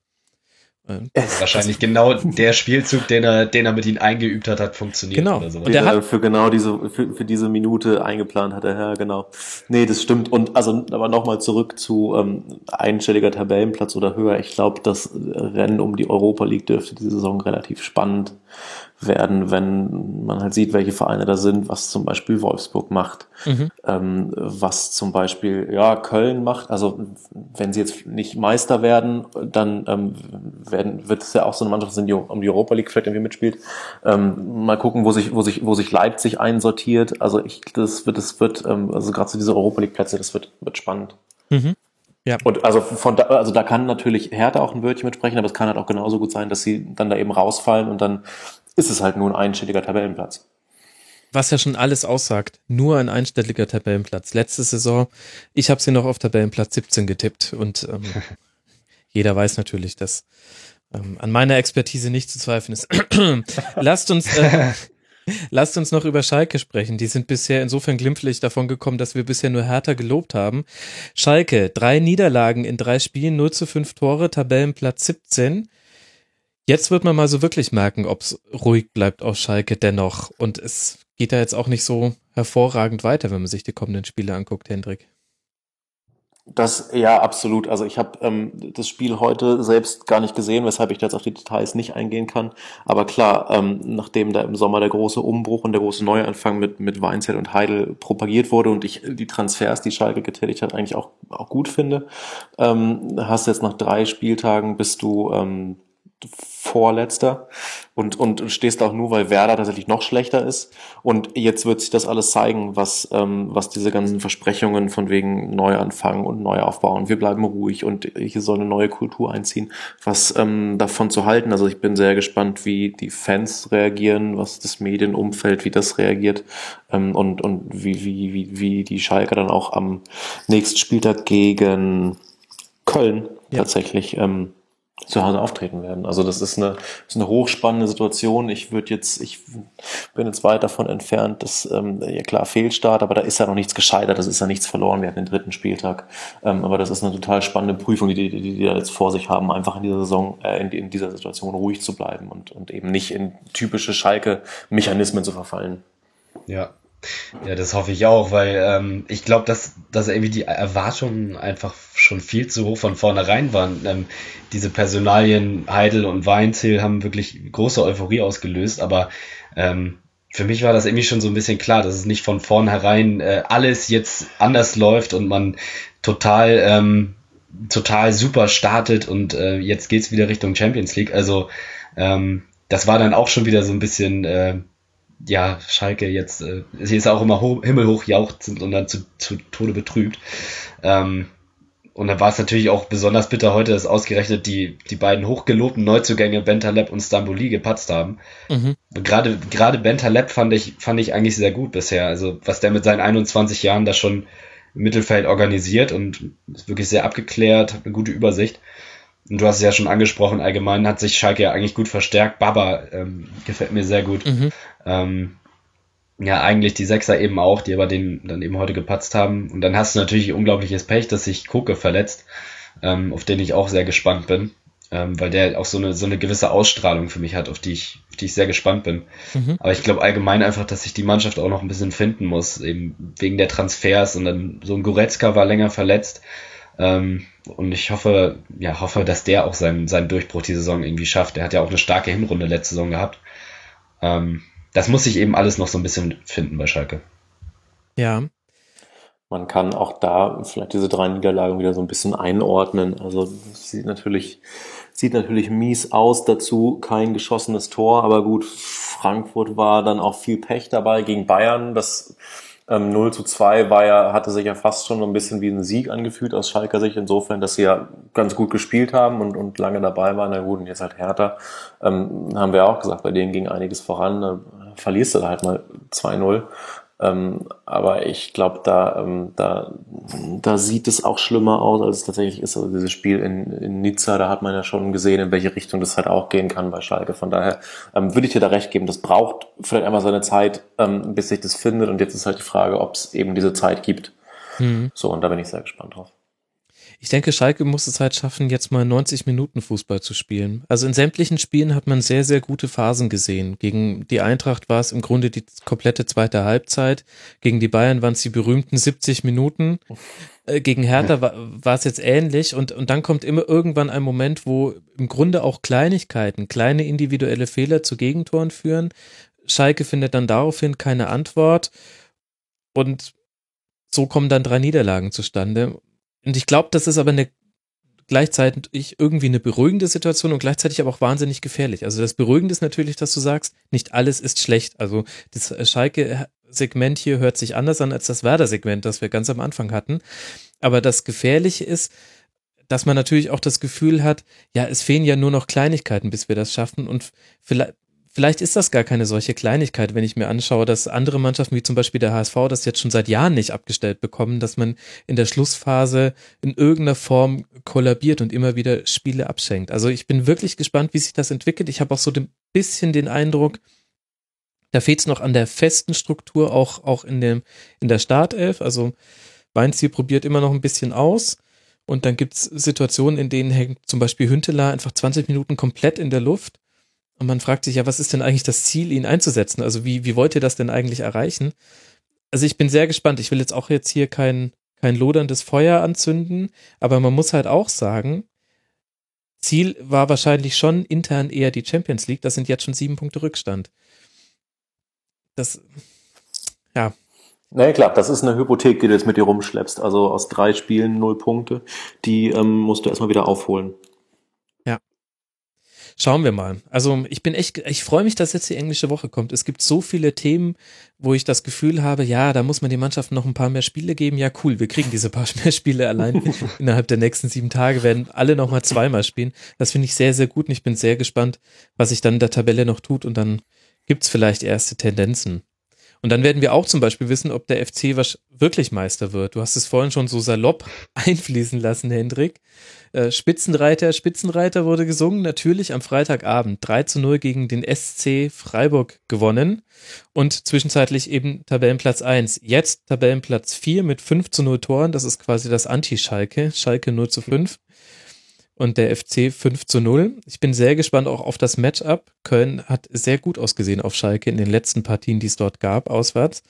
Kann man mal gespannt sein. Aber jetzt mal mit Blick auf das Freiburg-Spiel. Bis auf Horn keine Veränderung, der war wieder mit dabei. Auch Freiburg hat keine Veränderung zum Gladbach-Spiel gehabt. Das heißt, hier haben wir tatsächlich eingespielte Mannschaften. Und ich hatte so ein bisschen den Eindruck, Marc, auch hier waren es eigentlich die kleinen individuellen Fehler, die das komplette Spiel entschieden haben. Also alle drei Tore entstammen aus Einzelaktionen, die immer verknüpft waren mit der schlechten Defensivaktion, was schon anfing mit dem nicht gedeckten Modest beim Eckball in der 29. Minute, was dann schon das 0 zu 1 für den SC war. Ja, genau. Also ähm, im Prinzip waren es wirklich drei individuelle Fehler am schlimmsten. Dann im Prinzip die Krönung mit diesem mit diesem Einwurf, wo Modest dann auch wieder völlig allein gelassen wird und so, so ein Gegentor darfst du natürlich überhaupt nicht bekommen. Mhm. Ähm, daran sieht man natürlich auch, dass, ähm, dass Freiburg auch schon noch wirklich ähm, eklatante Schwächen hat. Also letzte Woche dacht, dachte ich so, wow, was ist denn das auf einmal für eine Mannschaft und äh, was können die eigentlich für einen Fußball spielen? Also offensiv haben die auch durchaus wirklich Potenzial. Ähm, viele junge Spieler, die mir sehr gut gefallen, Grifo, Maximilian Philipp, das, da, ist, da steckt schon was drin. Aber ähm, ja, es ist ja immer so, dass die Aufsteiger zu Beginn der Saison meistens noch ein bisschen besser spielen, sind euphorisiert und ähm, ich glaube trotzdem, dass Freiburg auch, auch seine Probleme bekommen wird und, und über die Saison gesehen Abstiegskandidat bleiben wird, weil dann doch die Qualität irgendwo schon ein bisschen fehlt. Ja, verteidigend kann man in den Ring werfen, dass beide Innenverteidiger angeschlagen waren, also sowohl Gulde als auch zu Yunchu, der ja bei den äh, beiden Treffern zum 2 zu 0 und zum 3 zu 0 nicht besonders gut aussah, waren beide eigentlich leicht, leicht erkrankt. Das kann man jetzt mal positiv ins Feld führen. Und die Offensivqualität hat man ja auch in dem Spiel gesehen. Also wenn Timo Horn nicht gewesen wäre, dann wäre es kein zu Null geworden für den FC.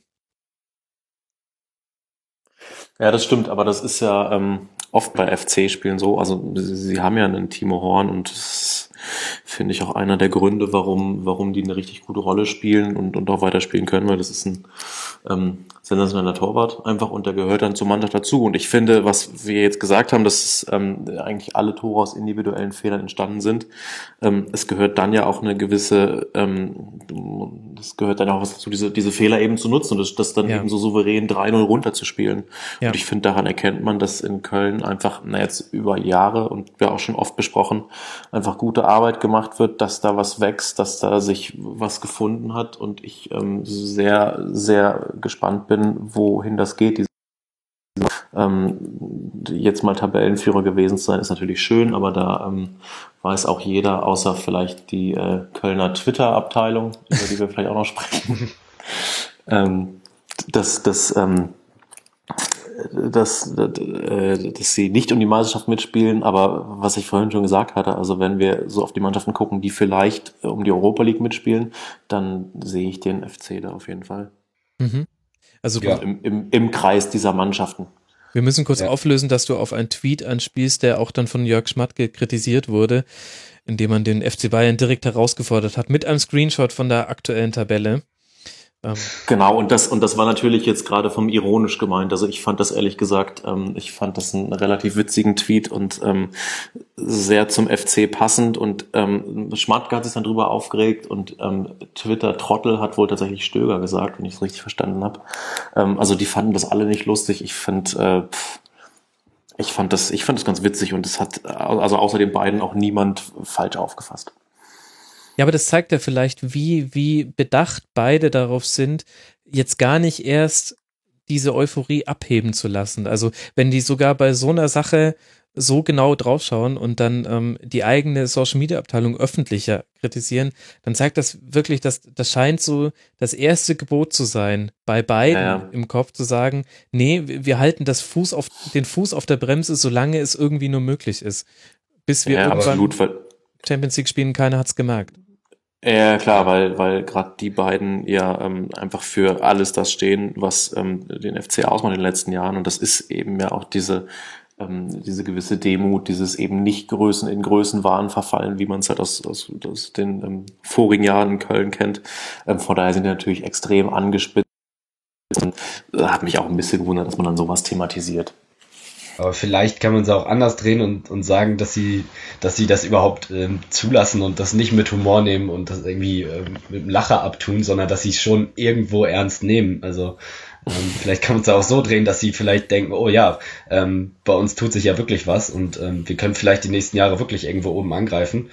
Aber, aber wir wollen es natürlich alles runterspielen, so. Aber Sonst hätte man es natürlich auch mit Humor nehmen können. Und jetzt ist der FC Bayern plötzlich gewarnt, weil der, weil die Twitter-Abteilung des FC äh, ja, so kann man es natürlich auch sehen, klar. Ja, das war natürlich doof. Aber sehr, sehr interessant, äh, was jetzt auf den FC noch wartet in den, in den nächsten Wochen. Ganz, ganz tolle Palette an Spielen. Erst auswärts bei Schalke habe ich schon thematisiert, dann zu Hause gegen Rasenballsport Leipzig, dann auswärts beim FC Bayern, dann zu Hause gegen Ingolstadt und dann auswärts bei der Hertha. Bis auf Schalke nur Spitzenteams dabei. Entschuldigt den schlechten Gag. Nein. Ähm, naja, und ja auch, und, und ja auch davor schon. Also ich hab, ähm, war letzte Woche bei dem Spiel in Wolfsburg. Ähm, auch, auch da haben sie es schon, schon, schon echt gut gemacht. Ja. Und ähm, Wolfsburg wäre ich jetzt eigentlich auch davon ausgegangen, dass sie den FC schon schlagen. Ähm, ist nicht passiert. Also sie haben, haben sich ja auch einfach schon ein bisschen bewiesen diese Saison. Und ähm, ja, nee, bin ich gespannt. Machen es gut. Mhm. Also rosige Aussichten für den FC beim SC, also aus Freiburg. Da werden wir noch gucken müssen, wie sich das jetzt entwickelt. War so ein bisschen ein besonderes Spiel, eben auch wegen der Gesundheitssituation der Innenverteidiger. Der SC spielt jetzt als nächstes gegen den Hamburger Sportverein. Und das wäre jetzt auch das nächste Team, über das ich gerne reden würde. Und hier wollen wir auch einen zweiten Schwerpunkt legen in dieser Sendung. Wir wollen uns ein bisschen ausführlicher mit dem HSV beschäftigen. Vorher muss ich aber noch was Kurzes einschieben. Denn der Gegner des HSV ist Rasenballsport Leipzig. Und einige werden es vielleicht mitbekommen haben. Ich habe in den letzten Sendungen aus einem Witz heraus angefangen, nicht RB Leipzig zu sagen, sondern Raba Leipzig und das hat eine Diskussion ausgelöst. Bei uns im Forum mitmachen.rasen.de, da könnt ihr das alles nachlesen. Hat übrigens großen Spaß gemacht, das zu diskutieren. Es war eine sehr schöne und sachliche Diskussion, genau so stelle ich mir das vor. Und ich habe so ein bisschen erklärt, wie ich dazu gekommen bin, äh, Leipzig so zu nennen. Für mich ist ehrlich gesagt der ganze Verein eine Litfaßsäule für das dahinterstehende Unternehmen und den Namen eines Vereins äh, zu vereinnahmen für sein Produkt ist für mich so eine rote Linie. Und selbst wenn für manche Leute RB nicht mehr gleich Red Bull ist, das haben einige Leipzig-Fans mir geschrieben, äh, dann, dann hilft es aber vielleicht trotzdem, sie darauf hinzuweisen, ähm, dass das der Hintergedanke ist hinter dem Wort Rasenball. Denn das habe ich sonst noch nirgendwo gelesen im deutschen Fußball. Also es ist eine Wortkreation. Deswegen nehme ich mir das auch weiter raus, Raber Leipzig zu sagen, statt RB Leipzig. Direkt patentieren lassen musst du das. Na, dann würde ich ja auch wieder Kommerz damit machen, Marc. Nee, bloß nicht.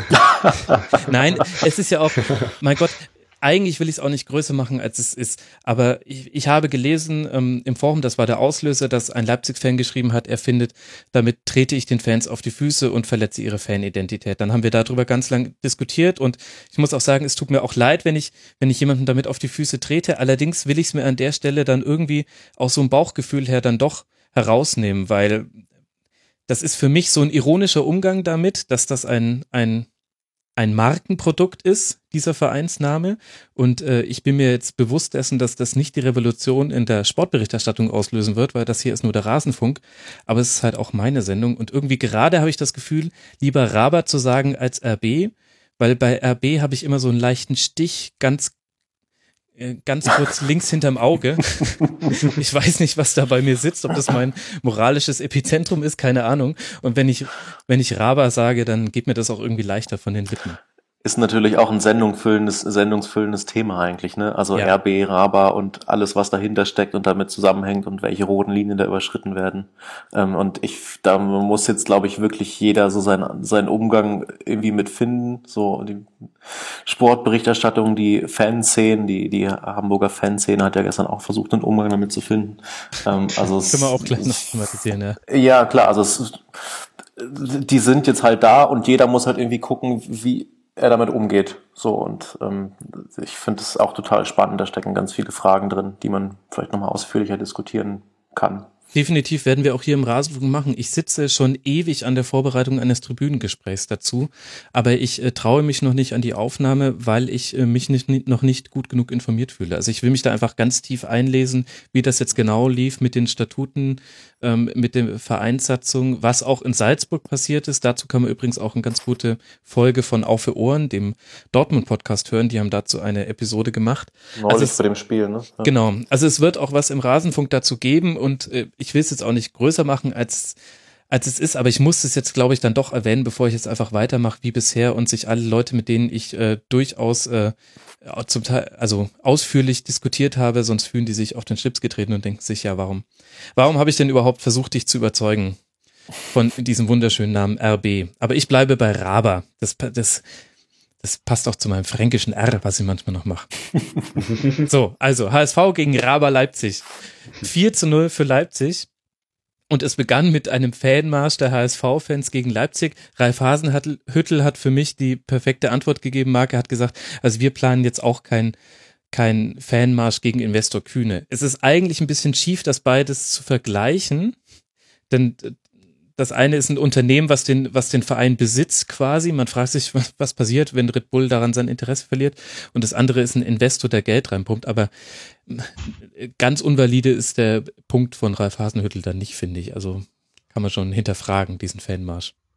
Ja, also ähm, es war, es war ja schon irgendwie vor der Partie klar, dass da irgendwas kommen wird von den HSV-Fans und äh, ich dachte mir auch nur so von vornherein so, oh bitte, bitte macht's nicht, macht nicht zu einen großen Aufriss da irgendwie, weil das dann doch irgendwie peinlich wird. Also gerade so über die ganze ähm, Diskussion, Kühne und ähm, andere Vereine äh, haben sich darüber beschwert und ich weiß nicht, man hat sich damit vielleicht nicht unbedingt Gefallen getan, aber ich finde diese ganze Diskussion eigentlich um, um diesen Kommerzfußball nervt mich so ein bisschen, weil mir geht's in erster Linie um den Fußball und ähm, ja, deswegen fand ich, fand ich das Ganze nicht so unbedingt optimal, wie das gelaufen ist, aber ob das nun so viel mit dem Spiel zu tun hatte, weiß ich nicht. Wahrscheinlich nicht. Nee, nee, wahrscheinlich nicht. Hat mich persönlich aber auf ein ganz anderes Thema gebracht, was ich schon ein bisschen verdrängt hatte, nämlich die Frage, wie sich eigentlich jetzt die Hamburger Fanszene umstrukturiert hat. Denn korrigier mich, wenn ich falsch liege, aber die Chosen Few haben sich doch aufgelöst und die sind, die sind weg. Die sind genau. jetzt beim beim, beim HFC Falke, beim genau. neuen Verein, genau. Und, und dann gab's doch noch, ach, wie hieß der zweite Fanclub? Es gibt Poptown. Genau. Genau, die haben jetzt. Ähm, die andere Ultragruppe, die ähm, gibt es auch noch, die ist noch da, die ist in der Nordkurve unten. Die Chosen Few waren ähm, immer in der Nordkurve links oben. 22C. Genau, ähm, genau die sind ähm, weg äh, seit der Ausgliederung, weil das für die so der entscheidende Punkt war, wo sie gesagt haben, nur bis hier und nicht weiter. Und genau ein Teil von denen ist jetzt eben bei dieser, bei dieser HFC-Falke-Bewegung dabei.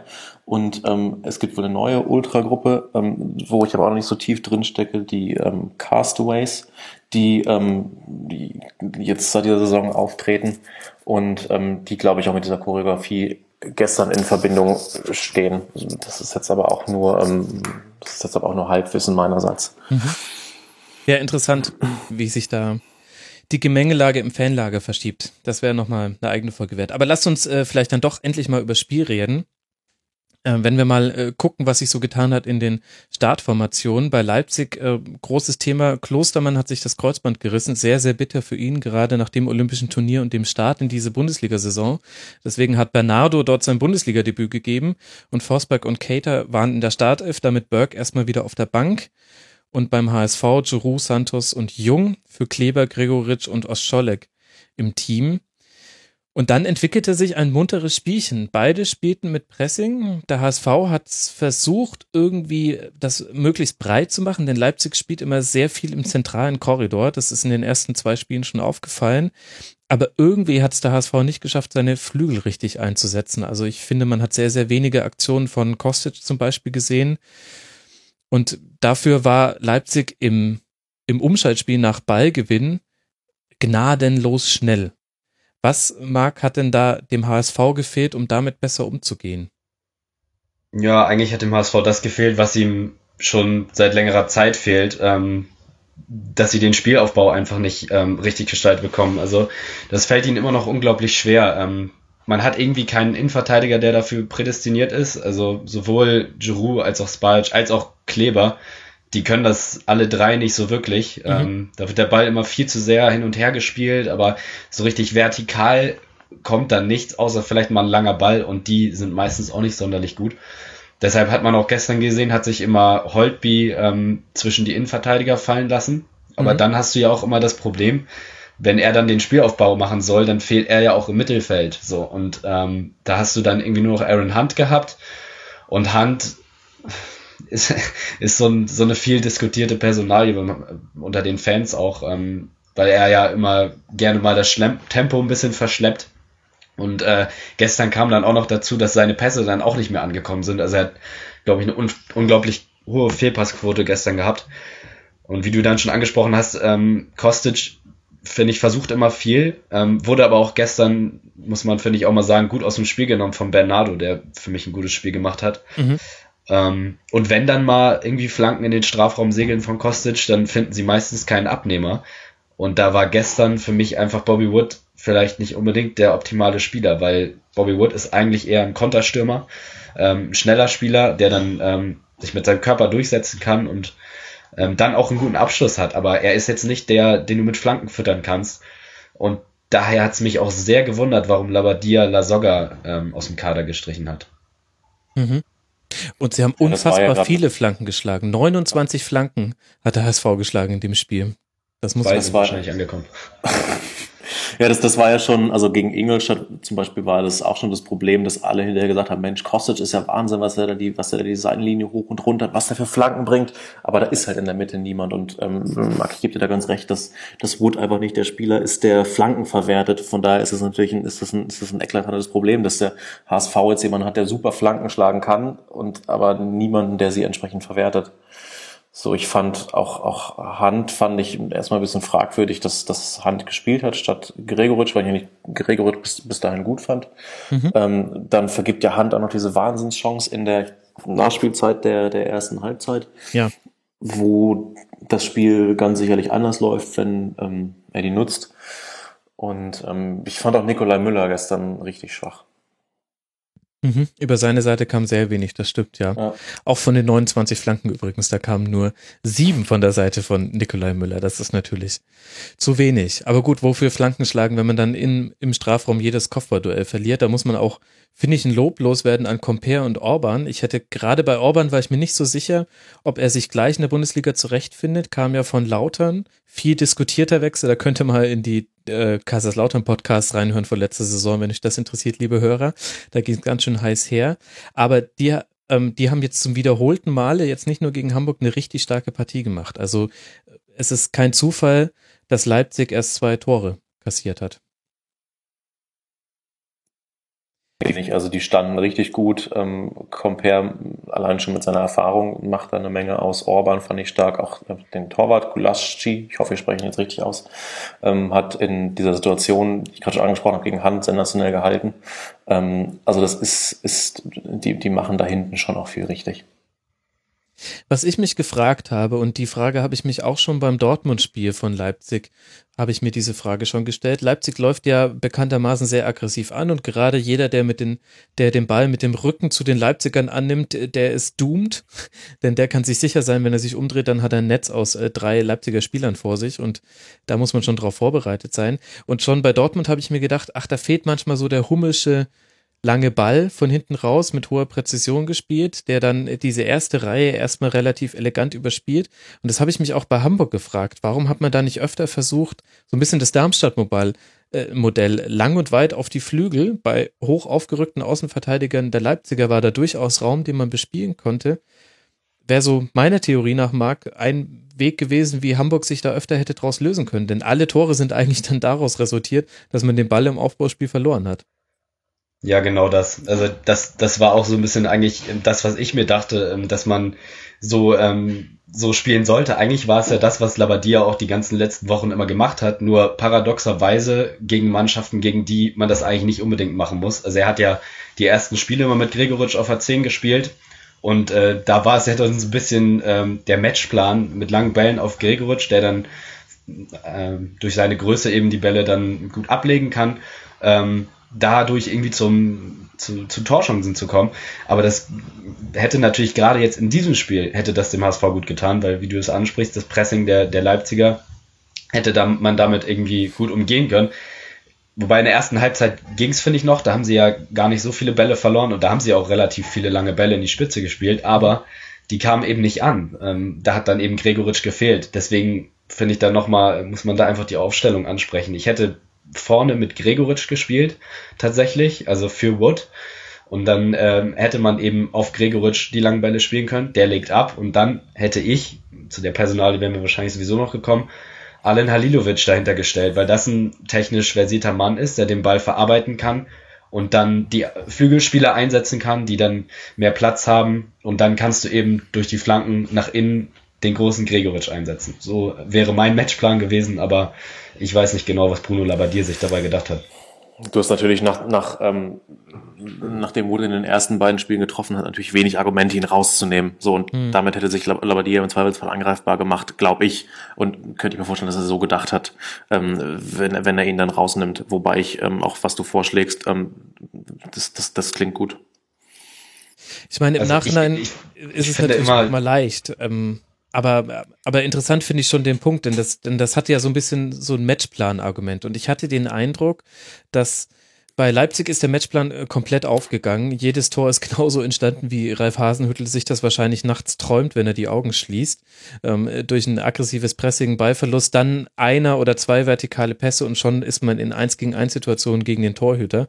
So ist der Elfmeter zum 1 zu 0 entstanden, so ist das äh, 3 zu 0 entstanden und so ist dann auch das 4 zu 0 entstanden. Und mit dem Freistoß zum 2 zu 0 hat man dann halt noch ein zweites Element reingebracht. Das musste halt dann vielleicht mal sein. Aber während dieser Matchplan aufgegangen ist, fand ich, dass man beim HSV gesehen hat, vor allem mit zunehmender Spieldauer, dass äh, die Spielanteile geringer wurden, dass sich Leipzig äh, immer besser darauf eingestellt hat, wie der HSV aufbaut. Und da hat mir quasi so der, der, der Shift gefehlt. Und von den Einwechslungen her hat Bruno Labbadia schon versucht zu reagieren. Nach dem 0 zu 1 bringt er ja Halilovic und nimmt Hand runter. Und ich habe aber überhaupt nicht erkannt, dass das irgendwas mit der Spielweise zu tun gehabt hätte. Also im Grunde hat man genauso wie vorher versucht weiterzuspielen und das war das, was, was mir so ein bisschen gefehlt hat und es keimt jetzt auch immer mehr Kritik an Bruno Labbadia auf. Da können wir jetzt dann für dich auch mal kurz drüber diskutieren, wie gerechtfertigt die ist und ähm, habe ich immer wieder gelesen, eine der Kritiken ist eben nicht nur, dass man immer gegen Ende der Spiele abbaut, konditionell und da deutlich im, im Hintertreffen gegen den Gegner ist, sondern eben auch, dass dass zu wenig reagiert wird auf Entwicklungen innerhalb eines Spiels. Ja. Also mir fehlt bei, bei Labadia immer so ein bisschen der Mut zu, zur Entscheidung, die ähm, ja, einfach, einfach der Mut im Spiel auch mal was zu verändern. Er, er, er traut sich nicht wirklich an, an seinen Prinzipien und an, an einigen Spielern festzuhalten und da muss ich eben wieder auf Aaron Hunt kommen, der, der einfach seit Wochen einfach in schlechter Form ist und er hält immer wieder an ihm fest und äh, auf der anderen Seite gibt er den, den Spielern, den neuen Spielern, ähm, keine Chance. Also gut, du hast Kostic und Wood, die, auf die setzt er, aber man hat ja gesehen, was ein Halilovic kann. Und ähm, wieso, wieso bringt man den dann nicht schon eher? Also du sagst gerade, er hat reagiert, gut, das war bei einer 70. Minute. Ähm, ich finde, dann kann man auch mal früher wechseln, gerade wenn man sieht, dass im Spiel nach vorne die Kreativität fehlt und genauso ein Spieler wie Halilovic die eben reinbringen kann. Ähm, und dann auch so nach der nach der 3-0-Führung dann, ich glaube, das war ja schon irgendwie gegen, gegen 77. Minute oder sowas, ähm, kam dann in der 84. Minute erst Waldschmidt und Gregoritsch. Das sind sechs Minuten nur noch. Ja, ja, die werden und, sich bedankt äh, das, haben. Das, ja. ja. Also das, das ist einfach, einfach viel zu spät und ähm, ja, trotz, trotz dieser Verpflichtung von, von diesen spielstarken Spielern hat der HSV ja immer noch die wenigsten Schüsse auf das Tor von, von allen Bundesligamannschaften. Und, und das muss sich Bruno Labbadia einfach ankreiden lassen, wenn du so viel individuelle Qualität eigentlich holst, dass du es dann immer noch nicht schaffst, daraus ein funktionierendes Gefüge zu machen und, und dir mehr Torchancen rauszuspielen. Stellt sich die Frage, ob das wirklich sein Plan war für den HSV. Ähm, so sicher kann man sich da, finde ich, gar nicht sein, ob das nicht eher kühne Bayersdorfer Transfers waren. Und dazu haben wir auch eine ganz interessante vom Frage vom äh, geschätzten Dogfood bekommen, der bei uns im Forum geschrieben hat. Ähm, Zitat, wie gut oder schlecht tut Labadia die im Sommer veränderte Einkaufspolitik? Statt langsame Weiterentwicklung wurden große, teure Namen eingekauft und damit die Kaderstruktur verändert. Große Namen, die eingesetzt werden müssen, um sich als Trainer nicht angreifbar zu machen, haben wir gerade auch belegt, indem wir es kritisiert haben, dass Halilovic erst so spät kommt. Und eine Einkaufspolitik, die sich in den Augen des Gönners, in Anführungszeichen, schnell rentieren muss, aber gleichzeitig Unruhe in einen Kader gebracht hat. Da nennt er als Beispiel das schlechte Zusammenspiel zwischen Kostic und dem neuen Douglas statt dem halbwegs eingespielten Zusammenspiel mit Ostscholek. Und ich finde, das ist ein sehr interessanter Punkt. Hat ja, ja finde ich auch absolut, weil ähm, Labadiers Strategie auch in der Kommunikation ja immer ist, seitdem er da ist und nachdem sie den Klassenhalt geschafft hatten, ähm, das geht hier nur Schritt für Schritt und wir haben ähm, noch einen sehr, sehr langen, steinigen Weg vor uns und es muss äh, eine langsame Entwicklung und ähm, also er versucht es immer auf sehr kleiner Flamme zu, zu kochen und, und schaut immer sehr drauf, wo der HSV stand, als Labadia kam, nämlich äh, im Grunde mit anderthalb Beinen in der zweiten Liga. Mhm. Und ähm, jetzt hast du im Hintergrund plötzlich einen Geldgeber, der sagt, ja, ich will jetzt aber, ähm, jetzt, jetzt, jetzt soll das hier bitte ein bisschen schneller vorangehen, der dann 30 Millionen in diesen Kader steckt. Und ähm, das ist, ähm, ja, das ist, das ist insofern problematisch, dass du ähm, jetzt eine Transferpolitik fährst und damit auch Erwartungen schürst, die eigentlich nicht zu dem passen, was ähm, der Trainer vorhat und, und, und ja auch vorlebt. Ähm, also Labadia wird so ein bisschen oder diese, diese, diese Transferpolitik überholt Labadia selbst so ein bisschen. Also da, ähm, da bin ich sehr gespannt, wie sie das jetzt auch in den, in den nächsten Wochen, wenn auch der Druck so ein bisschen größer wird auf Labadia, das merkt man jetzt schon, wie er das moderiert. Aber dass du mit diesem Kader, mit dem, was du investiert hast und den Leuten, die du geholt hast, äh, da jetzt plötzlich ganz andere Ansprüche hast, als wir müssen äh, Schritt für Schritt und es kann nur ganz langsam vorangehen. Das, ähm, das Problem hat Labadia jetzt halt, klar. Mhm. Glaubt ihr, dass der HSV einen Fünfjahresplan in der Kaderplanung hat? Marc? Puh, das ist eine schwere Frage. Das, ähm, ich weiß es nicht. Also, ob dieser ganzen Umstände mit Kühne und diesem ominösen äh, Gespann mit Struth und Kalmund und wer da alles noch im Spiel ist, ähm, kann ich mir das ehrlich gesagt nicht so wirklich vorstellen. Ähm, ich finde eigentlich, das ist ja das, das Komische, ich finde, man hat sich ja wirklich auch sinnvoll verstärkt. Aber wenn Labadia dann auch ständig sagt, ja, wir müssen ähm, wissen, wo wir herkommen und so, das ist sowieso irgendwie der schlimmste Satz, weil es ist egal, es zählt das hier und jetzt und äh, was, was, was soll dieser Satz jetzt noch? Ähm, man, man hat jetzt eine andere Mannschaft und jetzt gilt es einfach, aus dieser Mannschaft ein funktionierendes Gefüge zu machen und äh, für mich gelten diese ganzen Parolen nicht mehr, dass man jetzt ähm, ja, dass man das Ganze langsam aufbauen muss. Klar, die Spieler müssen sich finden, aber da muss man sie auch einsetzen. Und wenn man das nicht tut, gut, ja. Also ich, ich finde es gut, dass dann Douglas Santos jetzt hat spielen lassen und ich glaube auch, dass das unser erster Linksverteidiger sein muss.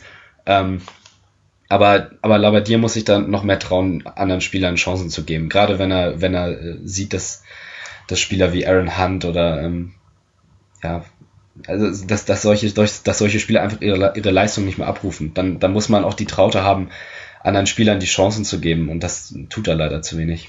Mhm. Und gleichzeitig wirft sich aber Bayersdorf jetzt auch nicht wirklich zwischen ihn und die Pfeile, die jetzt zum Teil in Form von kritischen Fragen aus der Presse äh, geschmissen werden. Also ich habe unter anderem seine Antwort äh, darauf gehört, was er denn dazu sagt, dass man wieder immer gegen Ende der Spiele äh, Tore kassiert und dann auch konditionell nicht so ganz das Wasser reichen kann den Gegnern, obwohl das ein wichtiger Teil der Vorbereitung war. Und da sagt er im Grunde auch nur, ja, finde ich irgendwie auch ein bisschen doof.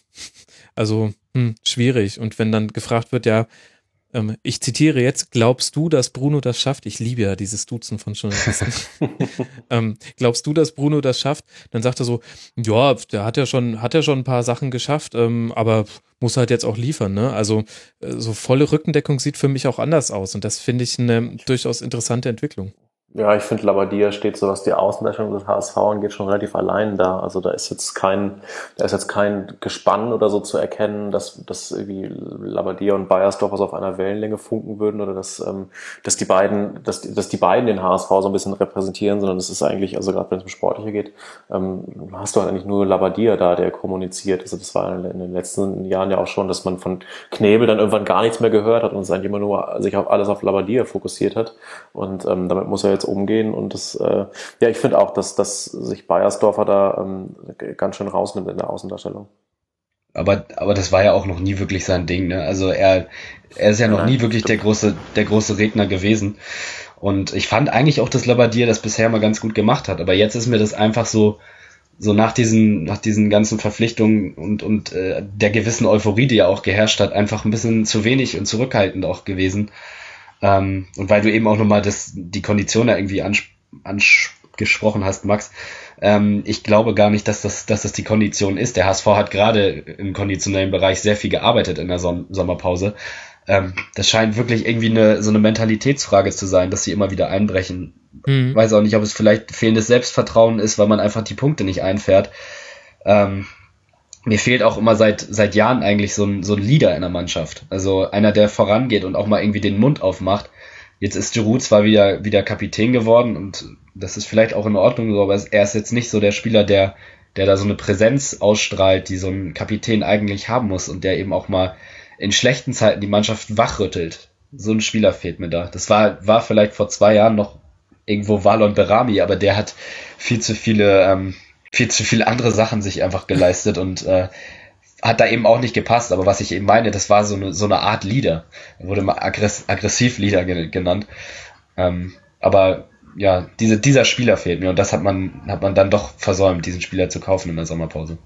Es braucht halt beim HSV relativ wenig, dass die in sich zusammenfallen. Also es war gegen Ingolstadt so, dass sie dann plötzlich nach einer ähm, sehr ordentlichen ersten Halbzeit ähm, dann in der zweiten das Fußballspiel eingestellt haben. Das war gegen Leverkusen so, dass sie ähm, nach dem Gegentor dann in den letzten 15 Minuten, also dann insgesamt diese drei kassiert haben ähm, und gegen Leipzig ja auch, das hat der Labadia hinterher gesagt, ähm, haben sie ja ganz ordentlich mitgespielt, hatten diese Chance, hätten führen können.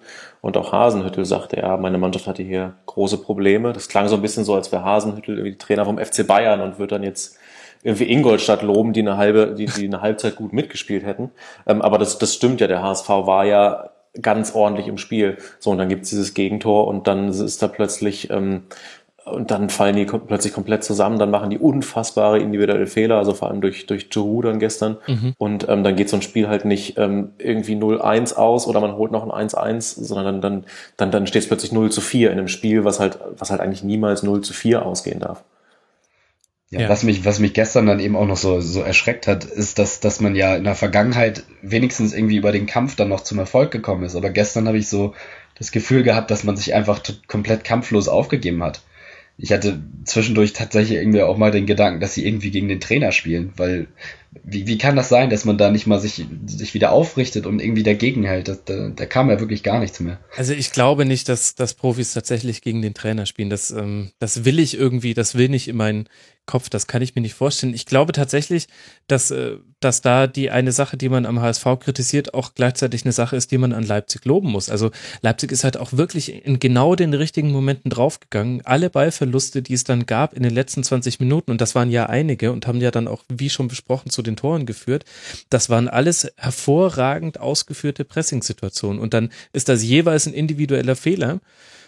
Aber das ist ja kein, kein gegen den Trainer spielen, sondern das ist eine Unsicherheit, die wir ja jetzt auch schon thematisiert haben, die sich dann aber verstetigt und die dann aber vom Gegner auch wirklich eiskalt genutzt wird. Und das ist die, die größte Qualität, die Leipzig mitbringt in diese erste Liga, auch mit Ansage. Hasenhüttel hat genau gesagt, wie er spielen lassen will und man wusste auch, dass das zu dem Leipzig passt, wie es in der Aufstiegssaison gespielt hat. Also es hat Leipzig auch wirklich gut gemacht. Klar, da haben sich gestern dann so die beiden extremen Pole getroffen. Ja, finde ich auch. Und ich frage mich schon, also wenn, wenn man sich jetzt mal die ersten drei Spiele anguckt, ich klammer jetzt mal den Pokal aus, das ist natürlich fraglich, ob man das machen sollte, aber ich tue es einfach mal. Und da gucke ich mir an, gegen Ingolstadt zu Hause 1 zu 1. Wir, Hendrik hat schon angesprochen, eine ganz ordentliche Halbzeit, dann allerdings äh, durchaus recht wenig. Gegen Leverkusen ganz lange sehr gut mitgehalten. Leverkusen hat sich unheimlich schwer getan, macht dann durch Poran Palot ähm, drei Tore und äh, gewinnt das Ding 3 zu 1, nachdem der HSV schon geführt hat und das 1 zu 0 war ein Geschenk von Leno. Und jetzt haben wir das Spiel gegen Leipzig, wo man auch sagen kann, hat Labadia ja auch angesprochen, wir haben es auch schon thematisiert, das 0 zu 1 war so ein bisschen der Knackpunkt und dann eben eine sich verstetigende Verunsicherung. Das ist jetzt natürlich alles nicht gut und alles nicht schön und vor allem, wenn man sich in die Tabelle äh, anguckt, dann sieht man, ach guck mal, Relegationsplatz, das kennen wir doch irgendwo her, Platz 16, ein Punkt nach drei Spielen. Hat bislang immer geklappt. Das, äh, also, das, das wirkt, das wirkt vertraut, aber gleichzeitig würde ich jetzt auch sagen, es gibt ja jetzt im Grunde zwei, zwei Arten, wie man darauf reagieren kann. Und äh, der eine Weg wäre, dass man versucht, Ruhe zu bewahren und dieses zarte Pflänzchen, was sich nennt Mannschaft, eher, eher zu ermutigen und ihnen zu versuchen, so die Unsicherheit zu nehmen. Und der andere Weg ist, öffentlich zu kritisieren, den Trainer in Frage zu stellen, das Spielsystem in Frage zu stellen, Druck auch auf die Neuzugänge zu erhöhen. Das ist für den Halilovic auch nicht so leicht, wenn er gleich als der Elbe Messi bezeichnet wird. Und das ist gerade der Weg, den der HSV geht. Und da würde ich jetzt tatsächlich dann mal sagen, Marc, auch wenn du nicht so gerne in die Vergangenheit guckst, da sage ich ja, da gucke ich mir dann doch mal an, wie das in der Vergangenheit so geklappt hat. Und da sage ich ja, also nachhaltig ist da auch nie irgendwie was rausgekommen. Und ich frage mich, wenn jetzt schon indirekt oder direkt an Bruno Labbadia kritisiert wird, was man ja auch valide machen kann, aber dann frage ich mich ja, was ist, was wäre denn jetzt der Wunschtrainer von einem Investor Kühne, der ja unbedingt auf Platz 6 bis 8 kommen will und einem Dietmar Beiersdorfer, der sich total freut, dass er in die Offensive der Mannschaft investieren kann. Ja, was, was wäre denn der Lieblingstrainer, den sie hätten, und zwar der auch verfügbar ist? Ich möchte jetzt nicht Thomas Tuchel hören. Und das. Horst Rubesch. Ja.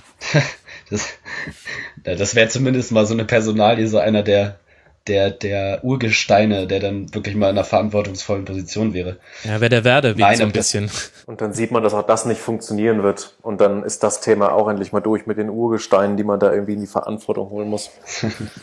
das war jetzt, war jetzt auch nicht unbedingt direkt so ernst. Nein, nein. Ich, ich, ich glaube auch, ich glaube auch, auch nicht, dass man Labadier jetzt direkt vielleicht komplett in Frage stellen muss, aber er, er sollte einfach so ein bisschen auch von seiner Sturheit irgendwie wegkommen, weil er ja wirklich das, was, was in den Medien so kursiert und was man ihm an ihm kritisiert, eigentlich komplett abperlen lässt. So und ähm, vielleicht muss er jetzt einfach auch mal die Entscheidung treffen, die er vielleicht nicht äh, unbedingt für seine richtige hält, aber ähm, er muss einfach was verändern und er hat bisher noch nichts verändert und deshalb ähm, ja, das glaube ich muss er tun und wenn es wenn er gegen Freiburg verliert wieder äh, dann spielst du danach gegen die Bayern und dann wird's mal ganz düster. Ähm, und, und wenn der HSV nach, nach fünf Spielen wirklich nur einen Punkt hat, dann, dann wird, wird das die logische Konsequenz sein. Dann, ähm, dann wird der Druck, wird er dem Druck auch gar nicht mehr standhalten können. Ja, also dieses, dieses Freiburg-Spiel ist jetzt wirklich extrem wichtig, weil du davon ausgehen kannst, dass du gegen Bayern wahrscheinlich keinen Punkt holst. Ähm, gut, kann man dann natürlich noch gucken, ob es dann irgendwie, ob du dann nur 2-0 oder, oder 6-0 oder, oder wie, wie verlierst, aber dieses Spiel gegen Freiburg ist halt ganz extrem wichtig, das, das musst du halt gewinnen. So, und dann ähm, hast du deine vier Punkte, das ist jetzt nicht doll, aber das ist okay, das ähm, gibt Labadier wieder ein bisschen Ruhe und dann geht's weiter. Aber also wenn du Freiburg verlierst, äh, gebe ich dir recht und weil du kannst davon ausgehen, dass du danach gegen Bayern verlierst, dann, ähm, dann wird es sehr hektisch in Hamburg. Mhm. Dienstagabend, 20 Uhr. Wir können gespannt sein, wie das Spiel dann ausgeht. Ja, bin ich, bin ich wirklich mal gespannt, was mit Bruno Labbadia passiert und wie sich das in Hamburg weiterentwickelt und äh, wie wir in drei Jahren über diese Phase reden werden. Ich versuche immer so ein bisschen einen Schritt zurückzutreten und äh, da muss ich sagen, bei, bei manchen bei manchen Vereinen habe ich ein ungefähres Bild vor Augen und bei manchen Vereinen ist das, als würde man äh, im Tagebuch die Seite um umblättert und da sieht man, ach guck, da hat er noch nie, da hat er noch gar jemand was reingeschrieben, aber da ist ein Geigenmännchen hingezeichnet. Warum denn das? ja, aber ich finde, ich finde, ähm, das beim HSV finde ich es schon, ich finde es schon nicht schlecht, wenn Labadie immer mal wieder sagt, wir müssen gucken, wo wir herkommen, weil das ja immer das Geforderte war, dass man halt nicht sofort irgendwie wieder zu träumen anfängt, wenn man dann mal irgendwie ein Spiel gegen Augsburg glücklich gewinnt, ähm, sondern dass man eben ein bisschen Demut walten lässt, ein bisschen Zurückhaltung und nicht mal in diesen Größenwahn verfällt. Von daher, ich finde es schon total in Ordnung, dass er da auch, ähm, dass er da auch zurückhaltend kommuniziert. Die Frage ist halt nur, ähm, und ich glaube, deswegen werden die Fans gerade so ein bisschen ungeduldig. Die Frage ist halt, wie klein sollen denn die Schritte sein, mit denen es vorangeht, weil da, da ist halt im Moment einfach nichts zu erkennen und es ist halt so eine Stagnation da und ähm, das ist selbst, wenn man in Betracht zieht, wo der HSV herkommt und wo der HSV statt als Labadier kam, trotzdem ist das, was, was da im Moment an Entwicklung passiert, natürlich, natürlich zu wenig. Mhm. So und ja, und ich fand das ganz spannend. Max, das hattest du, glaube ich, gesagt, von wegen Halilovic, Abe, Messi und so weiter, mhm. ähm, dass das der Weg ist, den man gerade geht. Also ich habe, ich weiß nicht, das ist ja nicht der HSV, der jetzt sagt, wir haben jetzt hier den neuen Messi. So, deswegen spielt er ja auch nicht. Also ich finde, der HSV versucht ja schon ähm, so gut er das kann, eben diesen Erwartungs, diese Erwartungshaltung eben nicht zu schüren, sondern versucht da, ähm, versucht da ein bisschen Rücken, äh, zurückhalt, äh, zurückhaltender zu, zu, zu operieren. Ähm, und das wird Labadier dann wiederum als, als ähm, Fehler ausgelegt, dass er eben Halilovic nicht bringt. Also mhm. ich, ich finde, er, er, kann, er, er, kann, er kann in dieser Sache auch, auch wenig richtig machen. Naja, also ich, ich finde, du hast da natürlich im, in Teilen recht. Also es ist vielleicht nicht schlecht, dass er von vornherein so ein bisschen ähm, auf die Bremse tritt, aber er hat es vielleicht ein bisschen zu sehr gemacht. Also gerade so ein, so ein Halilovic, das ist ein junger, hungriger Spieler, der kommt in die Bundesliga, der, der sieht den HSV, glaube ich, auch so ein bisschen als Karrieresprungbrett. Und dann, dann wird ihm von vornherein einfach total der Wind aus den Segeln genommen. Also erstmal mit dieser Positionsumstellung, also jeder, wirklich jeder, mit dem man auch gesprochen hat, also auch was man so aus, aus Spanien gehört hat, hat gesagt, das ist ein Zehner. Und wenn du dem von vornherein irgendwie sagst, du spielst bei mir auf rechts, ähm, dann ist so ein junger Spieler, glaube ich, direkt erstmal so ein bisschen geknickt, weil, weil er auch von rechts natürlich auch nicht diesen Einfluss aufs Spiel haben kann wie aus der Mitte. Und ähm, wenn du ihn dazu dann eben noch ähm, immer nur so nur, nur Kurzeinsätze gibt, also er hat ja wirklich noch nicht einmal eine ganze Halbzeit gespielt, ähm, dann ist das vielleicht ein bisschen zu viel Bremse. Also er kann ja auch, er kann ja auch äh, den Medien gegenüber sagen, erwartet nicht zu viel von dem Jungen, wir wollen ihn in Ruhe aufbauen, aber ihm dann eben auch die Chancen zu geben. Und das hat er, finde ich, einfach bisher zu wenig getan. Ach, ich weiß ja nicht, wie viele Spiele hat Halilovic in der letzten Saison gemacht. Ähm, das, ich, ich finde, es ist Stammspieler. Es ist jetzt schon, äh, es ist jetzt schon so ein bisschen rausgekommen. Labadia geht eher die kleinen Schritte und das Umfeld erwartet und fordert die großen Schritte. Und da gibt's da gibt's eine Differenz der verschiedenen Sichtweisen auf den HSV, auf die Zukunft des HSVs und da spielen die Medien eine Rolle, da spielt aber auch Dietmar Beiersdorfer eine Rolle, da spielt Kühne definitiv eine Rolle. Und jetzt muss man eben angucken, führt dieses Auseinandergehen der unterschiedlichen Vorstellungen über den HSV, führt das zu einem Bruch, der dann irgendwann darin mündet, dass sehr wahrscheinlich Labadia gehen muss und dafür ein anderer Trainer geholt wird, wo ich eben die Frage stelle, ich bin sehr gespannt, wer, wer dann tatsächlich der Wunschtrainer ist, der das besser machen soll. Oder schafft man noch den Turnaround, was ja immer noch, ist ja noch alles drin, ist ja nichts verloren, ist ja dritter Spieltag. Das ja, das, das spricht einfach bei mir wahrscheinlich auch ein bisschen die Fanseele mit, dass ich da ein bisschen ja, man hat schon gemerkt, dass du schon ziemlich Bock auf einen Halilovic hast. Das, äh ja. aber ich glaube, da bin ich auch nicht der Einzige. Das glaube ich allerdings auch. Ich würde ihn ehrlich gesagt auch gerne sehen, aber ich respektiere auch durchaus erstmal einen Trainer, der den äh, fünf Tage die Woche im Training hat und dann sagt, nee, ich sehe dich gerade nicht in der Startelf gegen, gegen die Pressing-Monster aus Leipzig. Da sage ich dann, ja, okay, schade, ich hätte ihn gern gesehen, aber gut. Ja, Startelf ist ja auch nicht mal unbedingt das, was, was jetzt sein muss, aber ihm zumindest einfach mal mehr Spielzeit zu geben. Ich finde, ich finde auch 20 Minuten gegen Leipzig nicht unbedingt so viel, vor allem wenn man sieht, wie das Spiel läuft. Und mhm. ähm, es ist ja auch, es ist ja auch richtig, dass er, dass er sagt, Halilovic bringt auch ein gewisses Risiko mit, weil von seinen, weiß nicht, fünf Dribblings äh, gehen dann halt auch zwei oder drei schief, klar. Aber dieses Risiko muss man halt vielleicht auch mal gehen, weil man eben auch viele ähm, ja, viele Vorteile eben hat, wenn man so einen Spieler auf dem Platz hat. Mhm.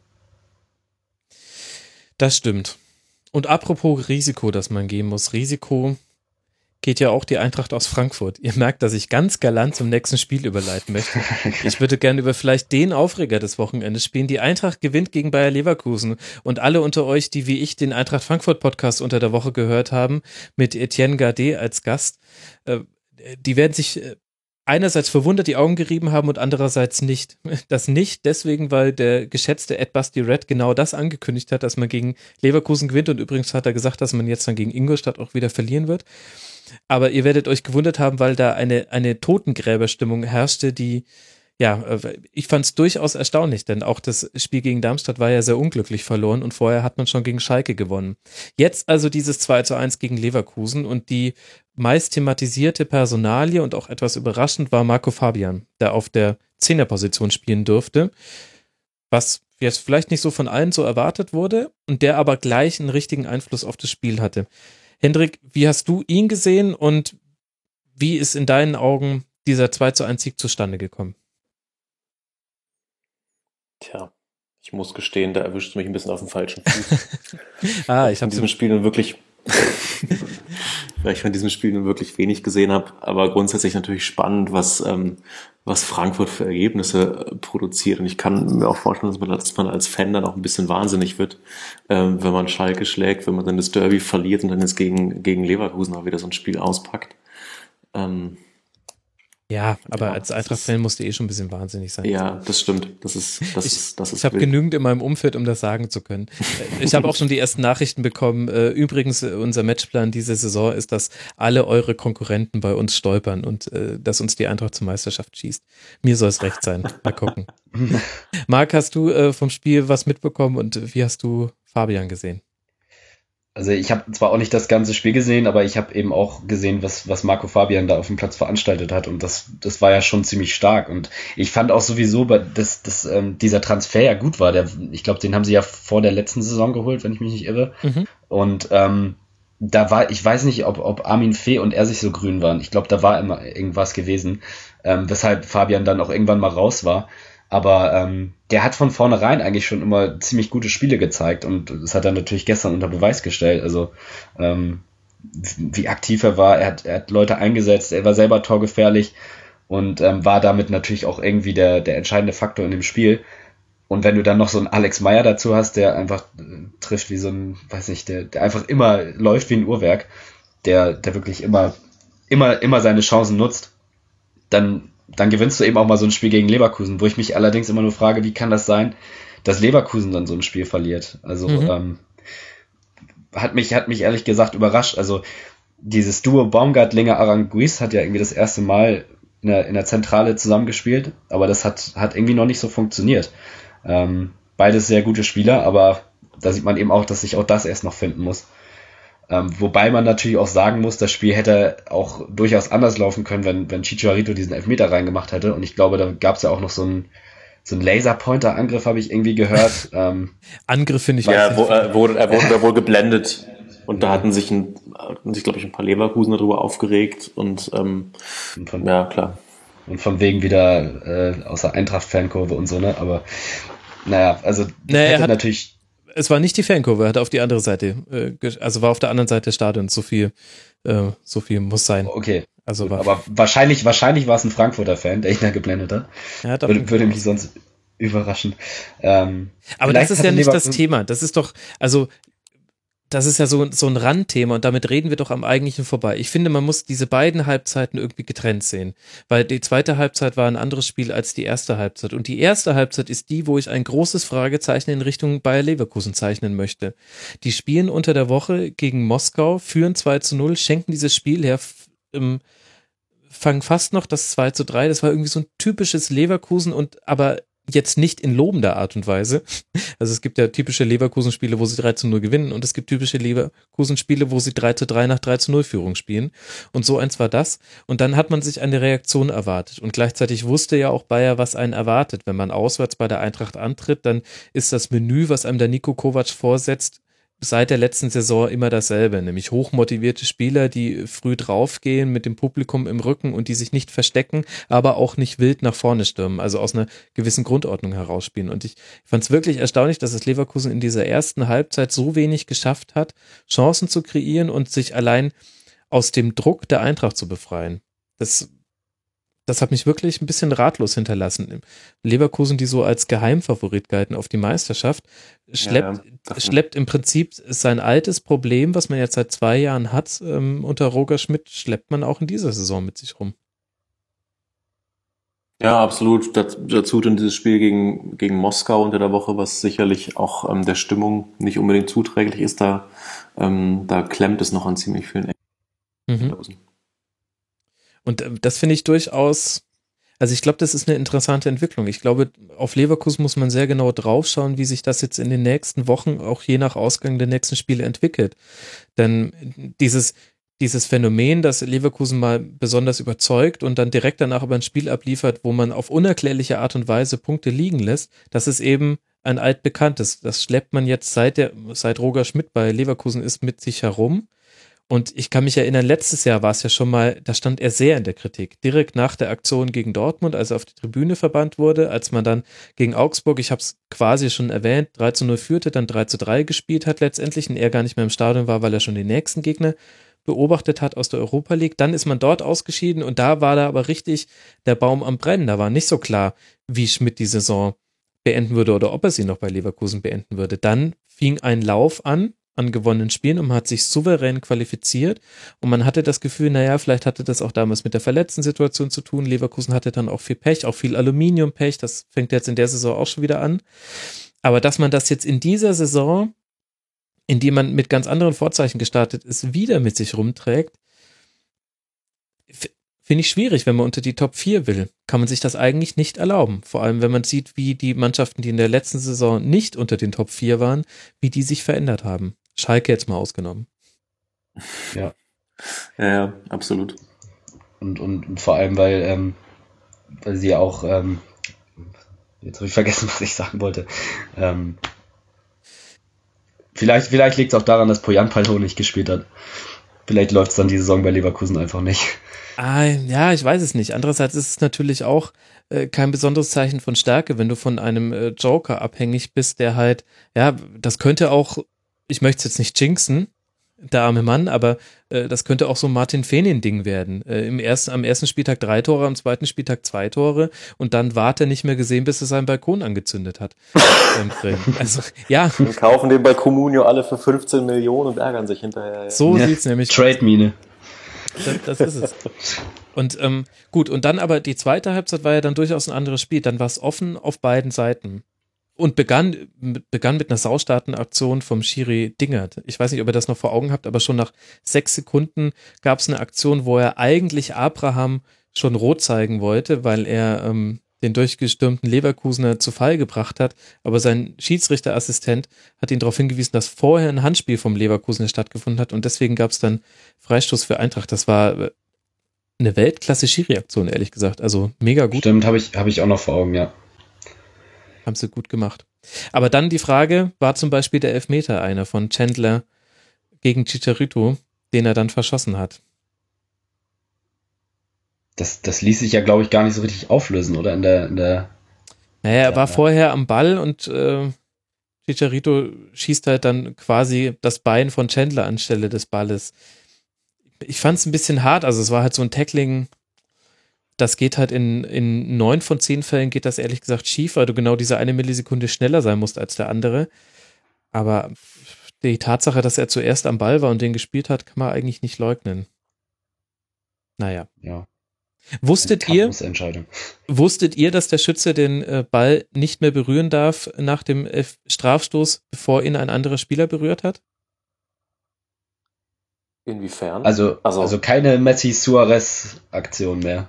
Oder wie ist das gemeint? Na, das ist jetzt sowieso auch äh, durch eine Regeländerung. Nee, aber das hat man beim, beim Elfmeter von Chicharito. Er schießt an den Pfosten und äh, versucht direkt den Nachschuss zu verwerten und dann wurde direkt abgepfiffen. Er darf quasi nicht Ah ja. äh, zweimal nacheinander den Ball berühren, sondern erst muss ihn ein anderer Spieler berühren und zwar entweder ein Gegenspieler, also mutmaßlich also wenn der Ball, du, du meinst, wenn der Ball vom Pfosten abprallt, darf Genau. den Nachschuss nicht reinmachen. Genau. Und das war eine Regel, die hatte ich ehrlich gesagt nicht mehr auf dem Schirm. Hab's mir da nochmal Ist das zusammen. eine der neuen Regeln oder ist das schon immer so gewesen? Da verweise ich auf Colinas Erben. Na, Ich habe die Regelfolge ehrlich gesagt noch nicht fertig gehört und das ist Regel Nummer 14. Da bin ich noch nicht angekommen. aber fand ich so ein schönes äh, Stammtisch-Takeaway, da kann man glänzen, wenn man in der Kneipe Ja, ja. sitzt. Nee, aber du Ja. merkst, du merkst ja in unserem Erstaunen. Also ich wusste es nicht. Ich auch nicht.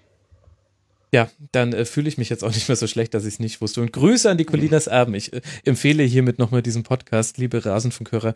Hört euch das an. Die haben alle Regeln eigentlich besprochen in äh, zwei sehr langen Folgen. Immer hörenswert. Gut, Alex Meyer haben wir schon kurz thematisiert. Einfach der Wahnsinn. Dann macht Marco Fabian auch das, das 2 zu 1. Man fragte sich, als Meyer ausgewechselt wurde in der 78. Minute, oh Gott, wer soll denn jetzt die Tore schießen? Und in der 79 beantwortet das Marco Fabian. Beides Mal sah, also bei beiden Toren sah Benjamin Henrich nicht ganz so gut aus von Bayer Leverkusen, aber ist halt auch noch sehr jung. Kann mal passieren. Sie hat allerdings die Woche zuvor gegen HSV ein ziemlich gutes Spiel gemacht. Also, Das stimmt. Gilt ja als eines der größten Talente. Ja, ja, was, was unter dem Strich, was nehmen wir jetzt aus dem Spiel mit? Bei der Eintracht bin ich gespannt auf den Eintracht Frankfurt Podcast, ehrlich gesagt. Da freue ich mich auf die nächste Folge. Bin mal gespannt, ob sie total besoffen vor Glück sind oder ob sie jetzt bibbern, weil ja quasi klar ist, dass man jetzt gegen Ingolstadt verliert und dann wieder zu Hause gegen Hertha gewinnt. Äh, wie, wie seht ihr die, die bisherige Saison der Eintracht? Platz sieben, zwei Siege, eine Niederlage, 3 zu 2 Tore. Marc. Ja, natürlich gut, natürlich gut, wenn du siehst, wen sie geschlagen haben. Ja. Ähm, Ja. Und, und dann aber auch wieder blöd, wenn du, wenn, halt, wenn du diese Darmstadt-Niederlage dazu rechnest. Aber das kann doch auch mal passieren. Ich, ich verstehe gar Ja, nicht, natürlich, warum das. ja, klar, natürlich kann das passieren, aber wenn, wenn du halt fragst, so wie, wie sehen wir das? Also, das ist nat- natürlich, natürlich eine total vermeidbare Niederlage eigentlich. Ähm, und, und ja, Eintracht ist irgendwie so ein, äh, ja, auch so ein, auch so ein, auch so eine Wundertüte. Hm. Irgendwie, irgendwie so das Gegenteil vom HSV. Die machen zu Hause mal gute Spiele und auswärts nicht. Und der HSV genau andersrum. der Anti-HSV. Jetzt haben wir schon gesagt, dass, äh, dass äh, der HSV Anti-Schalke ist, das heißt, Schalke ist gleich Eintracht. Okay, das Oha. äh, Da trittst du wahrscheinlich einigen mit auf den Schlips jetzt. Ja, äh, glaube ich, und zwar auf, auf beiden Seiten der Fanlage. Interessant finde ich bei der Eintracht tatsächlich, wie flexibel von ihrer Grundordnung her sie in diese Saison gegangen sind. Gegen Schalke war, haben sie tatsächlich fast ein klassisches 4-3-3 gespielt über die, über einen Großteil der Spielzeit. Äh, Gegen Darmstadt eher ein 4-4-2 mit, ähm, mit auch sehr, sehr hochstehenden Außenverteidigern. Das war so ein bisschen die beiden Muster, die man gesehen hat. Gegen Schalke und Leverkusen stand die Viererkette viel, viel geordneter und etwas tiefer. Auch jetzt nicht so überraschend bei den Gegnern. Und gegen Darmstadt stand die Viererkette ein bisschen asymmetrisch und viel, viel höher. Hatte man ja auch viel, viel mehr Ballbesitz. Und ich will jetzt nicht sagen, dass das eine schlechter ist als das andere, denn gegen Darmstadt hätte man auch sehr gut gewinnen können. Aber ich finde es interessant, dass, dass Nico Kovac da was ausprobiert und das auch seiner Mannschaft zutraut und die ihm das Vertrauen ja bisher durch Ergebnisse zurückzahlt. Das finde ich eine interessante Entwicklung. Das haben gar nicht so viele Bundesligamannschaften, wenn man ehrlich ist. Ja. Aber vielleicht sieht man, ist die Erkenntnis daraus, dass, dass die Eintracht einfach aus dieser, aus dieser defensiven Grundordnung kommen muss und dann einfach vorne auch ein bisschen so das Vertrauen in, in die Effektivität zu haben, weil also effektiv waren sie bisher ja eigentlich. Ich, ich kann Mhm. mich jetzt, ich weiß jetzt gerade nicht, ob sie noch etliche Torchancen hatten, aber ähm, Nein. bisher haben sie ja in den Spielen die, die Torchancen größtenteils verwertet. Ja, definitiv. Nee, es gab noch ganz, ganz am Schluss in der 95. Minute hatte Fabian noch mal eine Doppelchance gegen Leno. Aber nee, eigentlich, eigentlich schon ganz effektiv. Und äh, wo packen wir jetzt Leverkusen hin? Nach drei Spielen Platz 11 mit drei Punkten und 5 zu 5 Toren. Ja, bin, bin ich auch ziemlich gespannt, weil ähm, bisher haben sie ja auch noch nicht wirklich in einem Spiel richtig überzeugen können. Eben auch mit der Champions League noch nicht. Und gerade vor dem Hintergrund, dass ja, dass man sie ja eigentlich ziemlich stark eingeschätzt hatte, diese Saison. Also da liegen ja auch jetzt so ein bisschen die Wochen der Wahrheit vor Leverkusen, weil man ja auch, gerade das ist ja immer das Schöne an diesem Herbst, da gibt's immer so schön viel Fußball. Oh Ähm, ja. In der Champions League ähm, haben sie ja auch noch ein paar spannende Spiele. Mhm. Ähm, ja, die müssen auf jeden Fall jetzt beweisen, dass sie zu einer dieser, dieser Top 4 gehören in der Bundesliga. Ja, müssen eigentlich jetzt sechs Punkte her. Zu Hause gegen Augsburg und auswärts bei Mainz. Es müssten zwei Dreier werden, um diesen Status zu Äh, bestätigen. absolut. Dann geht's gegen Dortmund, Mhm. sehe ich gerade. Also da sollte man, sollte man vorher schon, schon Ach ja, ist das schön, dass diese Spiele schon so bald sind, dann, dann ist man ein bisschen schlauer. Lass mal noch vielleicht über das untypischste 0 zu 0 der bisherigen Bundesliga-Saison zumindest sprechen. Oh, Äh, ja. Hoffenheim, Hoffenheim gegen Wolfsburg. Äh, ein 0 zu 0 mit 20 zu 20 Torschützen. Das, das Ergebnis ist eigentlich ein kleiner Treppenwitz, dass hier keine Tore gefallen sind. Es war auch wirklich sehr schön anzusehen. Es gab auf beiden Seiten viele Aktionen. Ja, ich, ich würde sagen, wir gehen einfach mal die Mannschaften durch. Marc, was hat dir bei der TSG in dem Spiel gefallen und war es letztlich einfach nur Pech, dass es ähm, nur ein Punkt wurde? Ja, also erstmal ist ja, wahrscheinlich geht's in die, in die Geschichtsbücher als das schönste 0-0, was es jemals gegeben hat. Oh, ähm, du machst aber hier große Fässer auf. Gut, ich, ich kann mich jetzt gerade zumindest aus dem Stand nicht an ein anderes 0-0 mit so viel Torchancen erinnern. Mhm. Ähm, also man, man merkt natürlich, dass, dass Hoffenheim unglaublich viel Potenzial in der Mannschaft hat. Ähm, eben sehr viele junge Spieler. Ähm, sie haben jetzt, glaube ich, drei Unentschieden zum Start geholt. Richtig? Bin ich da? Hoffenheim hat drei Unentschieden, genau. Genau, genau drei Unentschieden. Ähm, das hätte natürlich mit ein paar mehr, mit, mit, ein bisschen mehr Cleverness hätten es auch drei Siege werden können. Ähm, vielleicht fehlt da einfach so ein bisschen noch, noch die Erfahrung in der, in der Truppe. Aber ich glaube, in Zukunft, wenn, wenn sie sich da einspielen und, und die Nagelsmann-Philosophie ähm, umsetzen können, dann, dann haben die eine gute Zukunft vor sich. Also sie haben viele gute junge Spieler. So ein Amiri hat mir gestern wieder sehr gut gefallen. Der kann die Leute einsetzen. Der ist selber torgefährlich. Auch Kramaric sorgt immer für Torgefahr und kann kombinieren. Und äh, irgendwie finde ich auch ganz witzig, dass, dass Sandro Wagner tatsächlich gut zu Hoffenheim passt. Also der äh, hat jetzt, hat ja auch schon getroffen und ähm, ist auch so ein bisschen der Spieler, der, der Hoffenheim da vielleicht auch noch gefehlt hat. Also der, der Stürmer vorne drin, ähm, der, der, der dann eben die, die, die Vorlagen verwertet. Ähm, da hatte man letzte Saison mit Kevin Kurani vielleicht auf, auf ein falsches Pferd gesetzt. Ähm, ich würde es jetzt genau, wenigstens genau, also, Vargas nennen können, das wäre.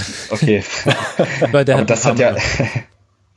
genau. Aber, aber das hat ja auch irgendwie noch nicht so hingehauen. Deswegen äh, finde find ich ganz interessant, wie Hoffenheim, ähm, wie, wie der Kader zusammengestellt wurde und und ich glaube, dass die, dass die eine solide Saison hin, hinlegen werden. Also einstelliger Tabellenplatz ist da auch mindestens drin.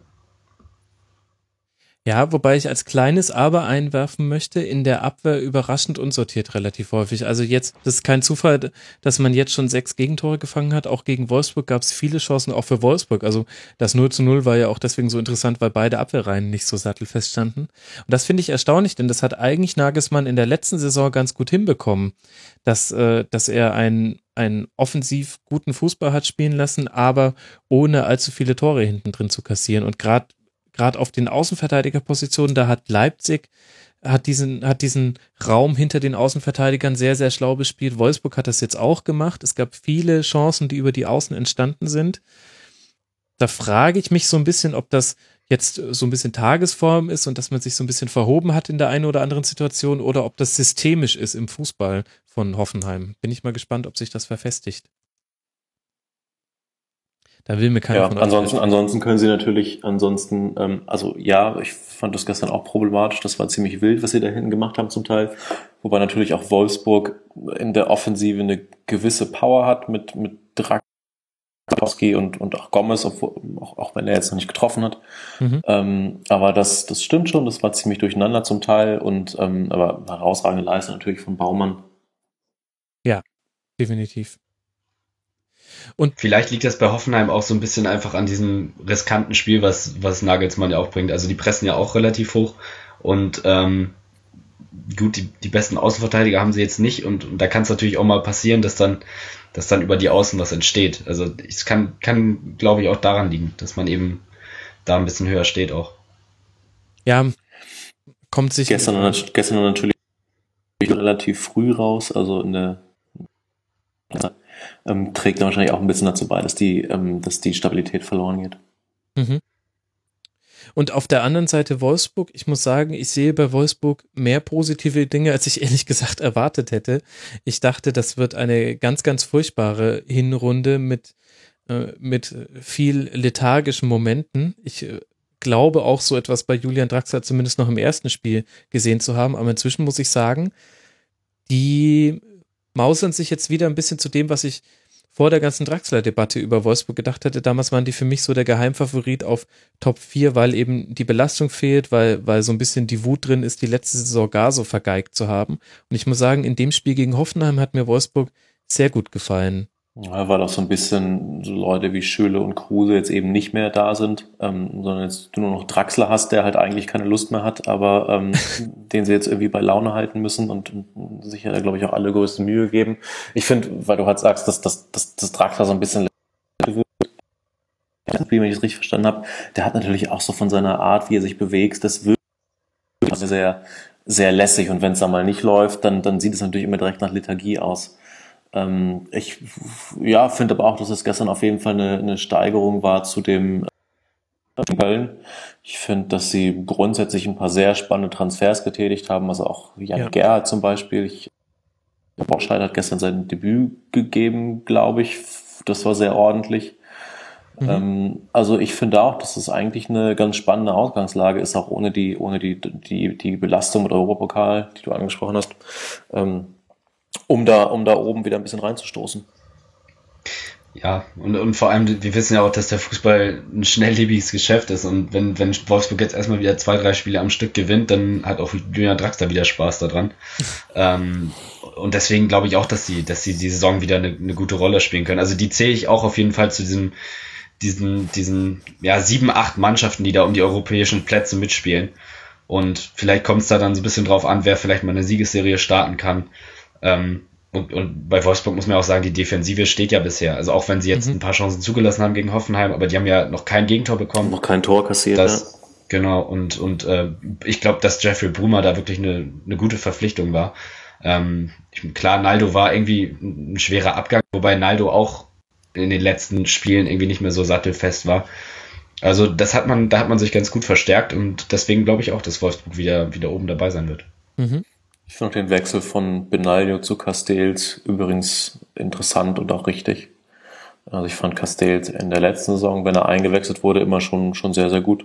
Mhm. Und das ist es einfach mal an der Zeit, den zu bringen. Und ich, ähm, bislang spielt er echt, ähm, spielt er echt sehr, sehr gut. Und was ist auch, dann auch deine Meinung zur Entscheidung? Ja, gegen, gegen Köln hat er eine so eine sensationelle Parade gehabt. Gestern auch, auch eine gute Leistung. Also das ist, ähm, wenn wir so die, die Abwehr an, ansprechen, die ganz gut steht bei Wolfsburg, da spielt Castells auch mit rein. Ja. Aber interessante Entscheidung natürlich, äh, Diego Benaglio trotzdem als Kapitän äh, im Amt zu lassen aber eben auf der Bank und zu sagen, gut, im DFB-Pokal spielt er.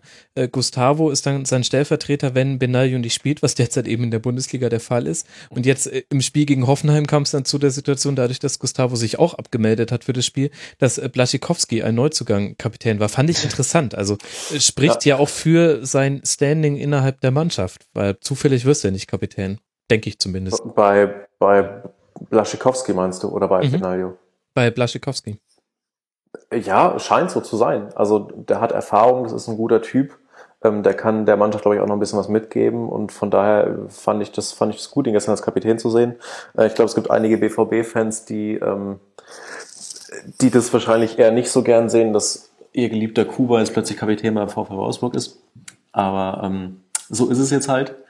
Ähm, ja, scheint sich da extrem schnell ähm, nicht nur integriert zu haben, sondern da gleich eine, eine wichtige Rolle in der Mannschaft also als, als Gefüge auch einzunehmen.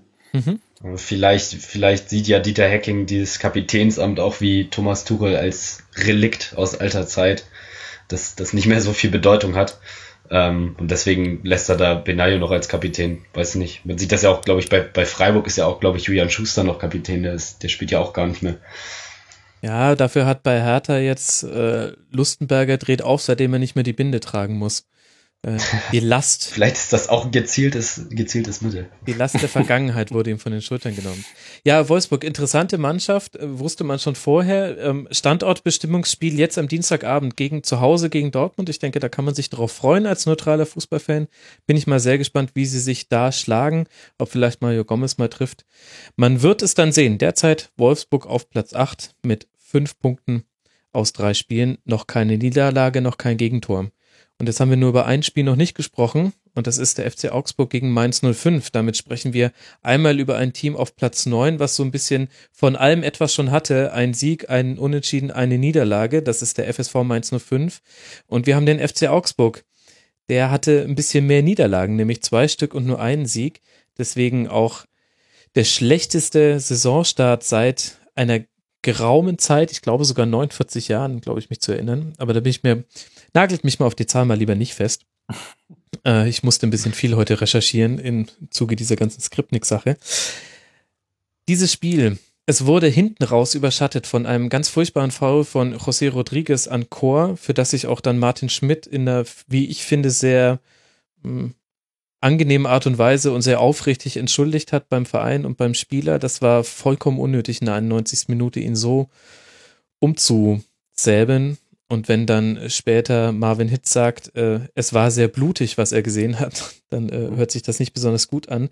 Das war quasi so das, das Nicht-Sportliche im Sportlichen, was das Spiel im Nachhinein überschattet hat. Vorher hatten wir aber einen, ja, interessanten Spielverlauf. Mainz geht sehr früh nach einer Ecke, ähm, nach einem Kopfball von Mali aus sieben Metern total frei mit 1 zu 0 in Führung und Augsburg ja, es war, es war nicht so, dass der Stecker gezogen wäre, denn das würde implizieren, dass vorher der Stecker steckte. ähm, Augsburg hat dann gar nicht so wirklich viel hinbekommen. Und äh, dann bekommt man in der zweiten Halbzeit den Ausgleich hin mit Staphylides, mit einem mal wieder tollen Distanzschuss von ihm und bekommt direkt danach im Gegenzug das 1 zu 2 und dann auch das 1 zu 3 und dann ist dieses Spiel durch. Und ich habe so ein bisschen den Eindruck, Marc, korrigiere mich, wenn du es anders siehst, aber ich ich glaube, Augsburg hat so ein bisschen sein Mojo verloren und bei Augsburg steckt eine ganze Reihe von Spielern in so einem kleinen Formtief und der Kader ist nicht breit genug und die Stimmung ist nicht gut genug, dass man das von der Bank aus korrigieren könnte. Also man kann es quasi nicht auffangen, dass gleich zwei, drei, vier Spieler da nicht auf dem Level spielen, was sie in der Vorsaison gezeigt haben. Ja, also ich, ich stelle mir da so ein bisschen die Frage, ob, ob, ob Dirk Schuster, ähm, ob der daraus, ob der wirklich auch so ein ja ein Trainer ist, der eine Mannschaft offensiv weiterentwickeln kann, weil das, das hat er jetzt bei Darmstadt nicht unbedingt zeigen können. Ne? Dass die, die haben ja einen ganz anderen Fußball gespielt. Mhm. Und ähm, Augsburg ist jetzt, ist jetzt eigentlich eine Mannschaft, die, die offensiv durchaus Potenzial hat. Also du hast ja Spieler mit, mit Kuh, mit ähm, Finn Bogerson und auch äh, Bobadilla, das sind ja alles offensiv gute Spieler. Aber ähm, ja, man hat eben auch heute gesehen, dass sie, dass sie da noch nicht so viel zustande bekommen und ähm, jetzt, jetzt hat man in der, in, der, in der Winterpause viel in der Defensive getan, ähm, hat Hinteregger geholt, hat Katscher geholt, ähm, aber ich finde gerade Hinteregger irgendwie noch ein bisschen zu unsicher. Der war auch letzte Saison bei, bei Gladbach noch, noch nicht so stark und mhm. sieben Millionen ist ja schon relativ viel äh, für einen Verein wie, wie den FC Augsburg. Ähm, und wenn, wenn das dann eben auch nicht so klappt, dann, dann wird es natürlich schwierig und du, und du offensiv auch nicht so viel Gefahr entwickeln kannst. Ähm, ja, deshalb bin ich, wie gesagt, gespannt, ob Dirk Schuster ähm, das unter Beweis stellen kann, dass er auch das kann. Ähm, und wenn nicht, dann, dann zählt der FCA leider, weil ich, weil ich sie eigentlich echt gern mag, auch zum, zum Kreis der Abstiegskandidaten diese Saison.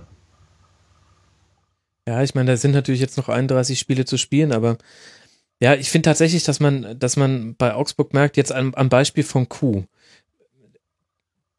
also der hat sein Mojo irgendwo gelassen, im Urlaub wahrscheinlich. Ja. Bei dem geht einfach nicht viel zusammen. Bobadilla auch, was, was der für Stockfehler hatte, jetzt auch in diesem Spiel gegen Mainz, wie wenig der sich im Zweikampf durchsetzen könnte. Und mein Gott, der Typ ist wie ein Linebacker. Der wiegt 120 ja. Kilo und ist zwei Meter groß, also gefühlt, sag ich jetzt. Ähm, der muss jeden äh, mit dem Stiffarm jetzt nicht, aber muss ihn aus dem Weg räumen.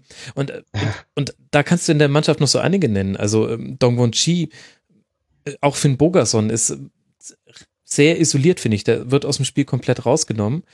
Mhm. Und vielleicht kommt da die Kaderplanung auf den Plan, weil man sich dann eben fragt, na gut, wen, wen, wen kann denn Schuster bringen? Und dann hast du Altintop, wo man nicht weiß, gut, wie geht da die Leistungskurve? Ist die noch auf einem gleichbleibenden Niveau oder geht die vielleicht eher abwärts? Dann hast du Jonathan Schmid, hochinteressanter Spieler, der wurde jetzt auch in dem Spiel gebracht und das hat auf dem Flügel dann auch ein bisschen was bewirkt. Ja, und dann halt ein Katscher, wo du sagst, schon auch ein guter Spieler, aber also. Gut, man so als Stabilisator, ne? Aber genau. nicht, wenn du, ähm, nicht, wenn du in Mainz 1-3 hinten liegst. Ich meine, klar, der, der Wechsel war jetzt ein erzwungener Wechsel, weil Chor halt raus musste.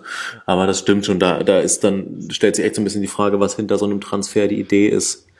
Ähm, Gerade wenn es halt darum geht, das Spiel auch in der Offensive ein bisschen weiterzuentwickeln. Und ähm, ja, ich gebe euch da ganz recht, also dass Augsburg echt so eine dieser Mannschaften ist, die dann wahrscheinlich ähm, eher gegen den Abstieg spielen und machen und, und machen halt auch, auch, auch ihre Fehler einfach. Also letzte Woche in Bremen zum Beispiel hätten sie auch mit ein bisschen Pech noch einen Elfmeter gegen sich haben können, ja. weil ähm, Hinteregger da sein, sein Gegenspieler im Strafraum quasi niederringt, wo dann selbst Schuster hinterher meinte, ähm, ja, und hätte natürlich einen Elfmeter verdient gehabt. Also da kommt dann so ganz viel zusammen. Einmal das, das fehlende Mojo, was ihr sagt, dann plus dann so komische Fehler und eine, ja, doch, doch, doch irgendwie rätselhafte Kaderplanung. Ja. Es geht jetzt weiter gegen Leverkusen, dann zu Hause gegen Darmstadt und dann auswärts bei Leipzig und dann kommt Schalke. Äh, ist, also könnte ich mir noch ein angenehmeres Programm für den FCA vorstellen. Ich bin sehr gespannt, welche, welche Entwicklung die jetzt nehmen, so auf eine Sicht von vier bis fünf Spielen. Und damit meine ich jetzt gar nicht so sehr auch nur von den Ergebnissen her, denn Ergebnisse sind zwar das, was in der Tabelle seinen Niederschlag findet, aber es ist ja auch nur ein Teil der Wahrheit. Mich interessiert wirklich, welchen Fußball der FCA spielen wird, denn es kommen jetzt Spiele, wo man den Ball haben wird und es, also Darmstadt, ähm, und es kommen Spiele, wo man den Ball nicht haben wird, ähm, äh, zum Beispiel gegen Schalke und es äh, kommen Spiele, wo man ganz, ganz fies ähm, ins Gegenpressing läuft, nämlich gegen Leverkusen und gegen Leipzig. Das heißt, man kriegt jetzt jede Geschmacksrichtung mal so ein bisschen mit mhm. und wird dann sehen, ja, wird, wird der FCA überhaupt darauf reagieren? Da bin ich eben mal gespannt, ob es da überhaupt verschiedene Grundordnungen oder Spielstile oder Systeme zu sehen gibt. Mhm. Und auf der anderen Seite Mainz mit einem, ja, freakigen Saisonstart erst gegen, gegen Dortmund 2 zu 1 verloren. Das Ergebnis ist allerdings weniger deutlich, als das Spiel war. Der, der Anschlusstreffer fiel ja da mit der letzten Aktion des Spiels quasi. Dann gegen Hoffenheim ein tolles Spiel hingelegt, aber halt leider ein 4-1 aus der Hand gegeben. Das ist dann auch nicht ganz so, ganz so perfekt. Und jetzt eben in Augsburg 3 zu 1 gewonnen, aber auch wieder dieses Phänomen äh, zu erkennen gegeben, nach einer 1 zu 0 Führung auf eine komische Art und Weise anfälliger zu werden. Also das 1 zu 1 hatte sich angedeutet. Ja, und ähm, also freakig trifft schon, wenn du dir auch mal das Torverhältnis anguckst, 8 nach drei Spielen, das ist schon ähm, spektakulär. ja, stimmt, 8 zu 7, ja, das ist, äh, das ist also so. davor steht, ich habe gerade die Tabelle hier vor mir, davor steht der VfL Wolfsburg ähm, 2 zu 0 Toren. Also, der, ist, der ist vom Unterhaltungswert bei Mainz auf jeden Fall ganz schön, geworden. Das eine ist ein Graubrot, das andere ist ein Mettbrot. ja. Ach ja. Schauen wir doch einfach, äh, was uns meist noch so anbietet. Es geht jetzt weiter auswärts ja. bei Werder, habe ich vorhin schon angesprochen. Aber ich, ich finde es trotzdem, wenn ich das nochmal sagen darf, einfach immer wieder irgendwie ein, ist meins für mich ein Phänomen, weil die es immer wieder schaffen, so, so starke Spieler zu holen, die einfach keiner auf dem Zettel hat. Ich glaube, über, gut, über Cordoba und Muto müssen wir nicht mehr reden, die sind, waren letzte Saison schon da. Die hat auch Christian Heidel geholt, aber ähm, für mich wirkt auch die neue Führung unter Ruven Schröder irgendwie sehr gut. Also der hat sich, hat sich in den Interviews bisher, finde ich, immer ordentlich geäußert. Ähm, ich finde auch, dass der, der Jebamin, ob man mhm. ihn so ausspricht, Jebamin, dass das ein guter Transfer war. Also der hat mir gut gefallen. Der, der stabilisiert es da ganz gut, hat auch ein ganz gutes Auge. Also, wo man immer wieder diese, diese Spieler herholt, ähm, die keiner kennt, die dann aber wirklich auch direkt auf Bundesliga-Niveau spielen können. Das ist durchaus schon eine, schon eine Qualität, die Mainz 05 auszeichnet. Und Gut, man hat jetzt die, die, die ersten Spiele ähm, auch irgendwie dann ein bisschen Pech gehabt. Also in Dortmund hat man ja wirklich auch gut mitgehalten. Ähm, das du ja auch erstmal schaffen. Und ähm, gut gegen Hoffenheim, dass man da so einbricht, das, das, ähm, das kann verschiedene Gründe haben. Aber man sieht einfach schon, dass, dass, dass in diesem Kader, Kader was drinsteckt und dass, dass der Kader auch sehr gut ausgewogen ist. Ja, definitiv. Sehr spannende Entwicklung die Mainz genommen hat in den letzten Jahren und man kann mal gucken, wie sich das jetzt weiterentwickelt. Jetzt kann man natürlich auch fragen, ob es für Mainz eher ein Vorteil oder ein Nachteil ist, jetzt in Bremen antreten zu müssen, nachdem Skripnik weg ist, mit ähm, jetzt dem neuen Trainer und mit möglicherweise einer neuen Aufstimmung. Ähm, ja. Aber das ist eine, eine total spannende Konstellation. Definitiv. Vor allem die Mainz haben da eher schlechte Erinnerungen dran. Die waren schon so einige Male für Werder Aufbaugegner. Unter anderem ja erstes Spiel von Viktor Skripnik. Ja. 3 zu 1 oder 3 zu 2. So relativ glücklich zwar, aber immerhin waren es die ersten drei Punkte, die er damals geholt hat, nachdem ja. Ludwig war. Ja, können wir, können wir gespannt sein. Wir werden es jetzt dann sehen, denn es ist der englische Woche und das ist schön. Ihr Lieben, ich danke euch, dass ihr euch so viel Zeit genommen habt. Zum einen Marc Wiese, at Sportwiese bei Twitter. Vielen Dank, lieber Marc. Ja, danke auch für die Einladung. Ja, sehr gerne. Und lieben Dank auch an Hendrik Buchheister, h-buchheister bei Twitter. Vielen Dank, Hendrik, für deine Zeit. Ja, auch Dankeschön, hat Spaß gemacht. Und euch vielen Dank fürs Zuhören, liebe Zuhörer. Die nächste Schlusskonferenz gibt es irgendwann am Donnerstag, entweder nachmittags oder nachts. Mal gucken, wann ich dazu komme. Bis dahin wünsche ich euch eine gute Zeit. Macht's gut. Ciao. Das war die Rasenfunk-Schlusskonferenz. Wir geben nun zurück in die angeschlossenen Funkhäuser.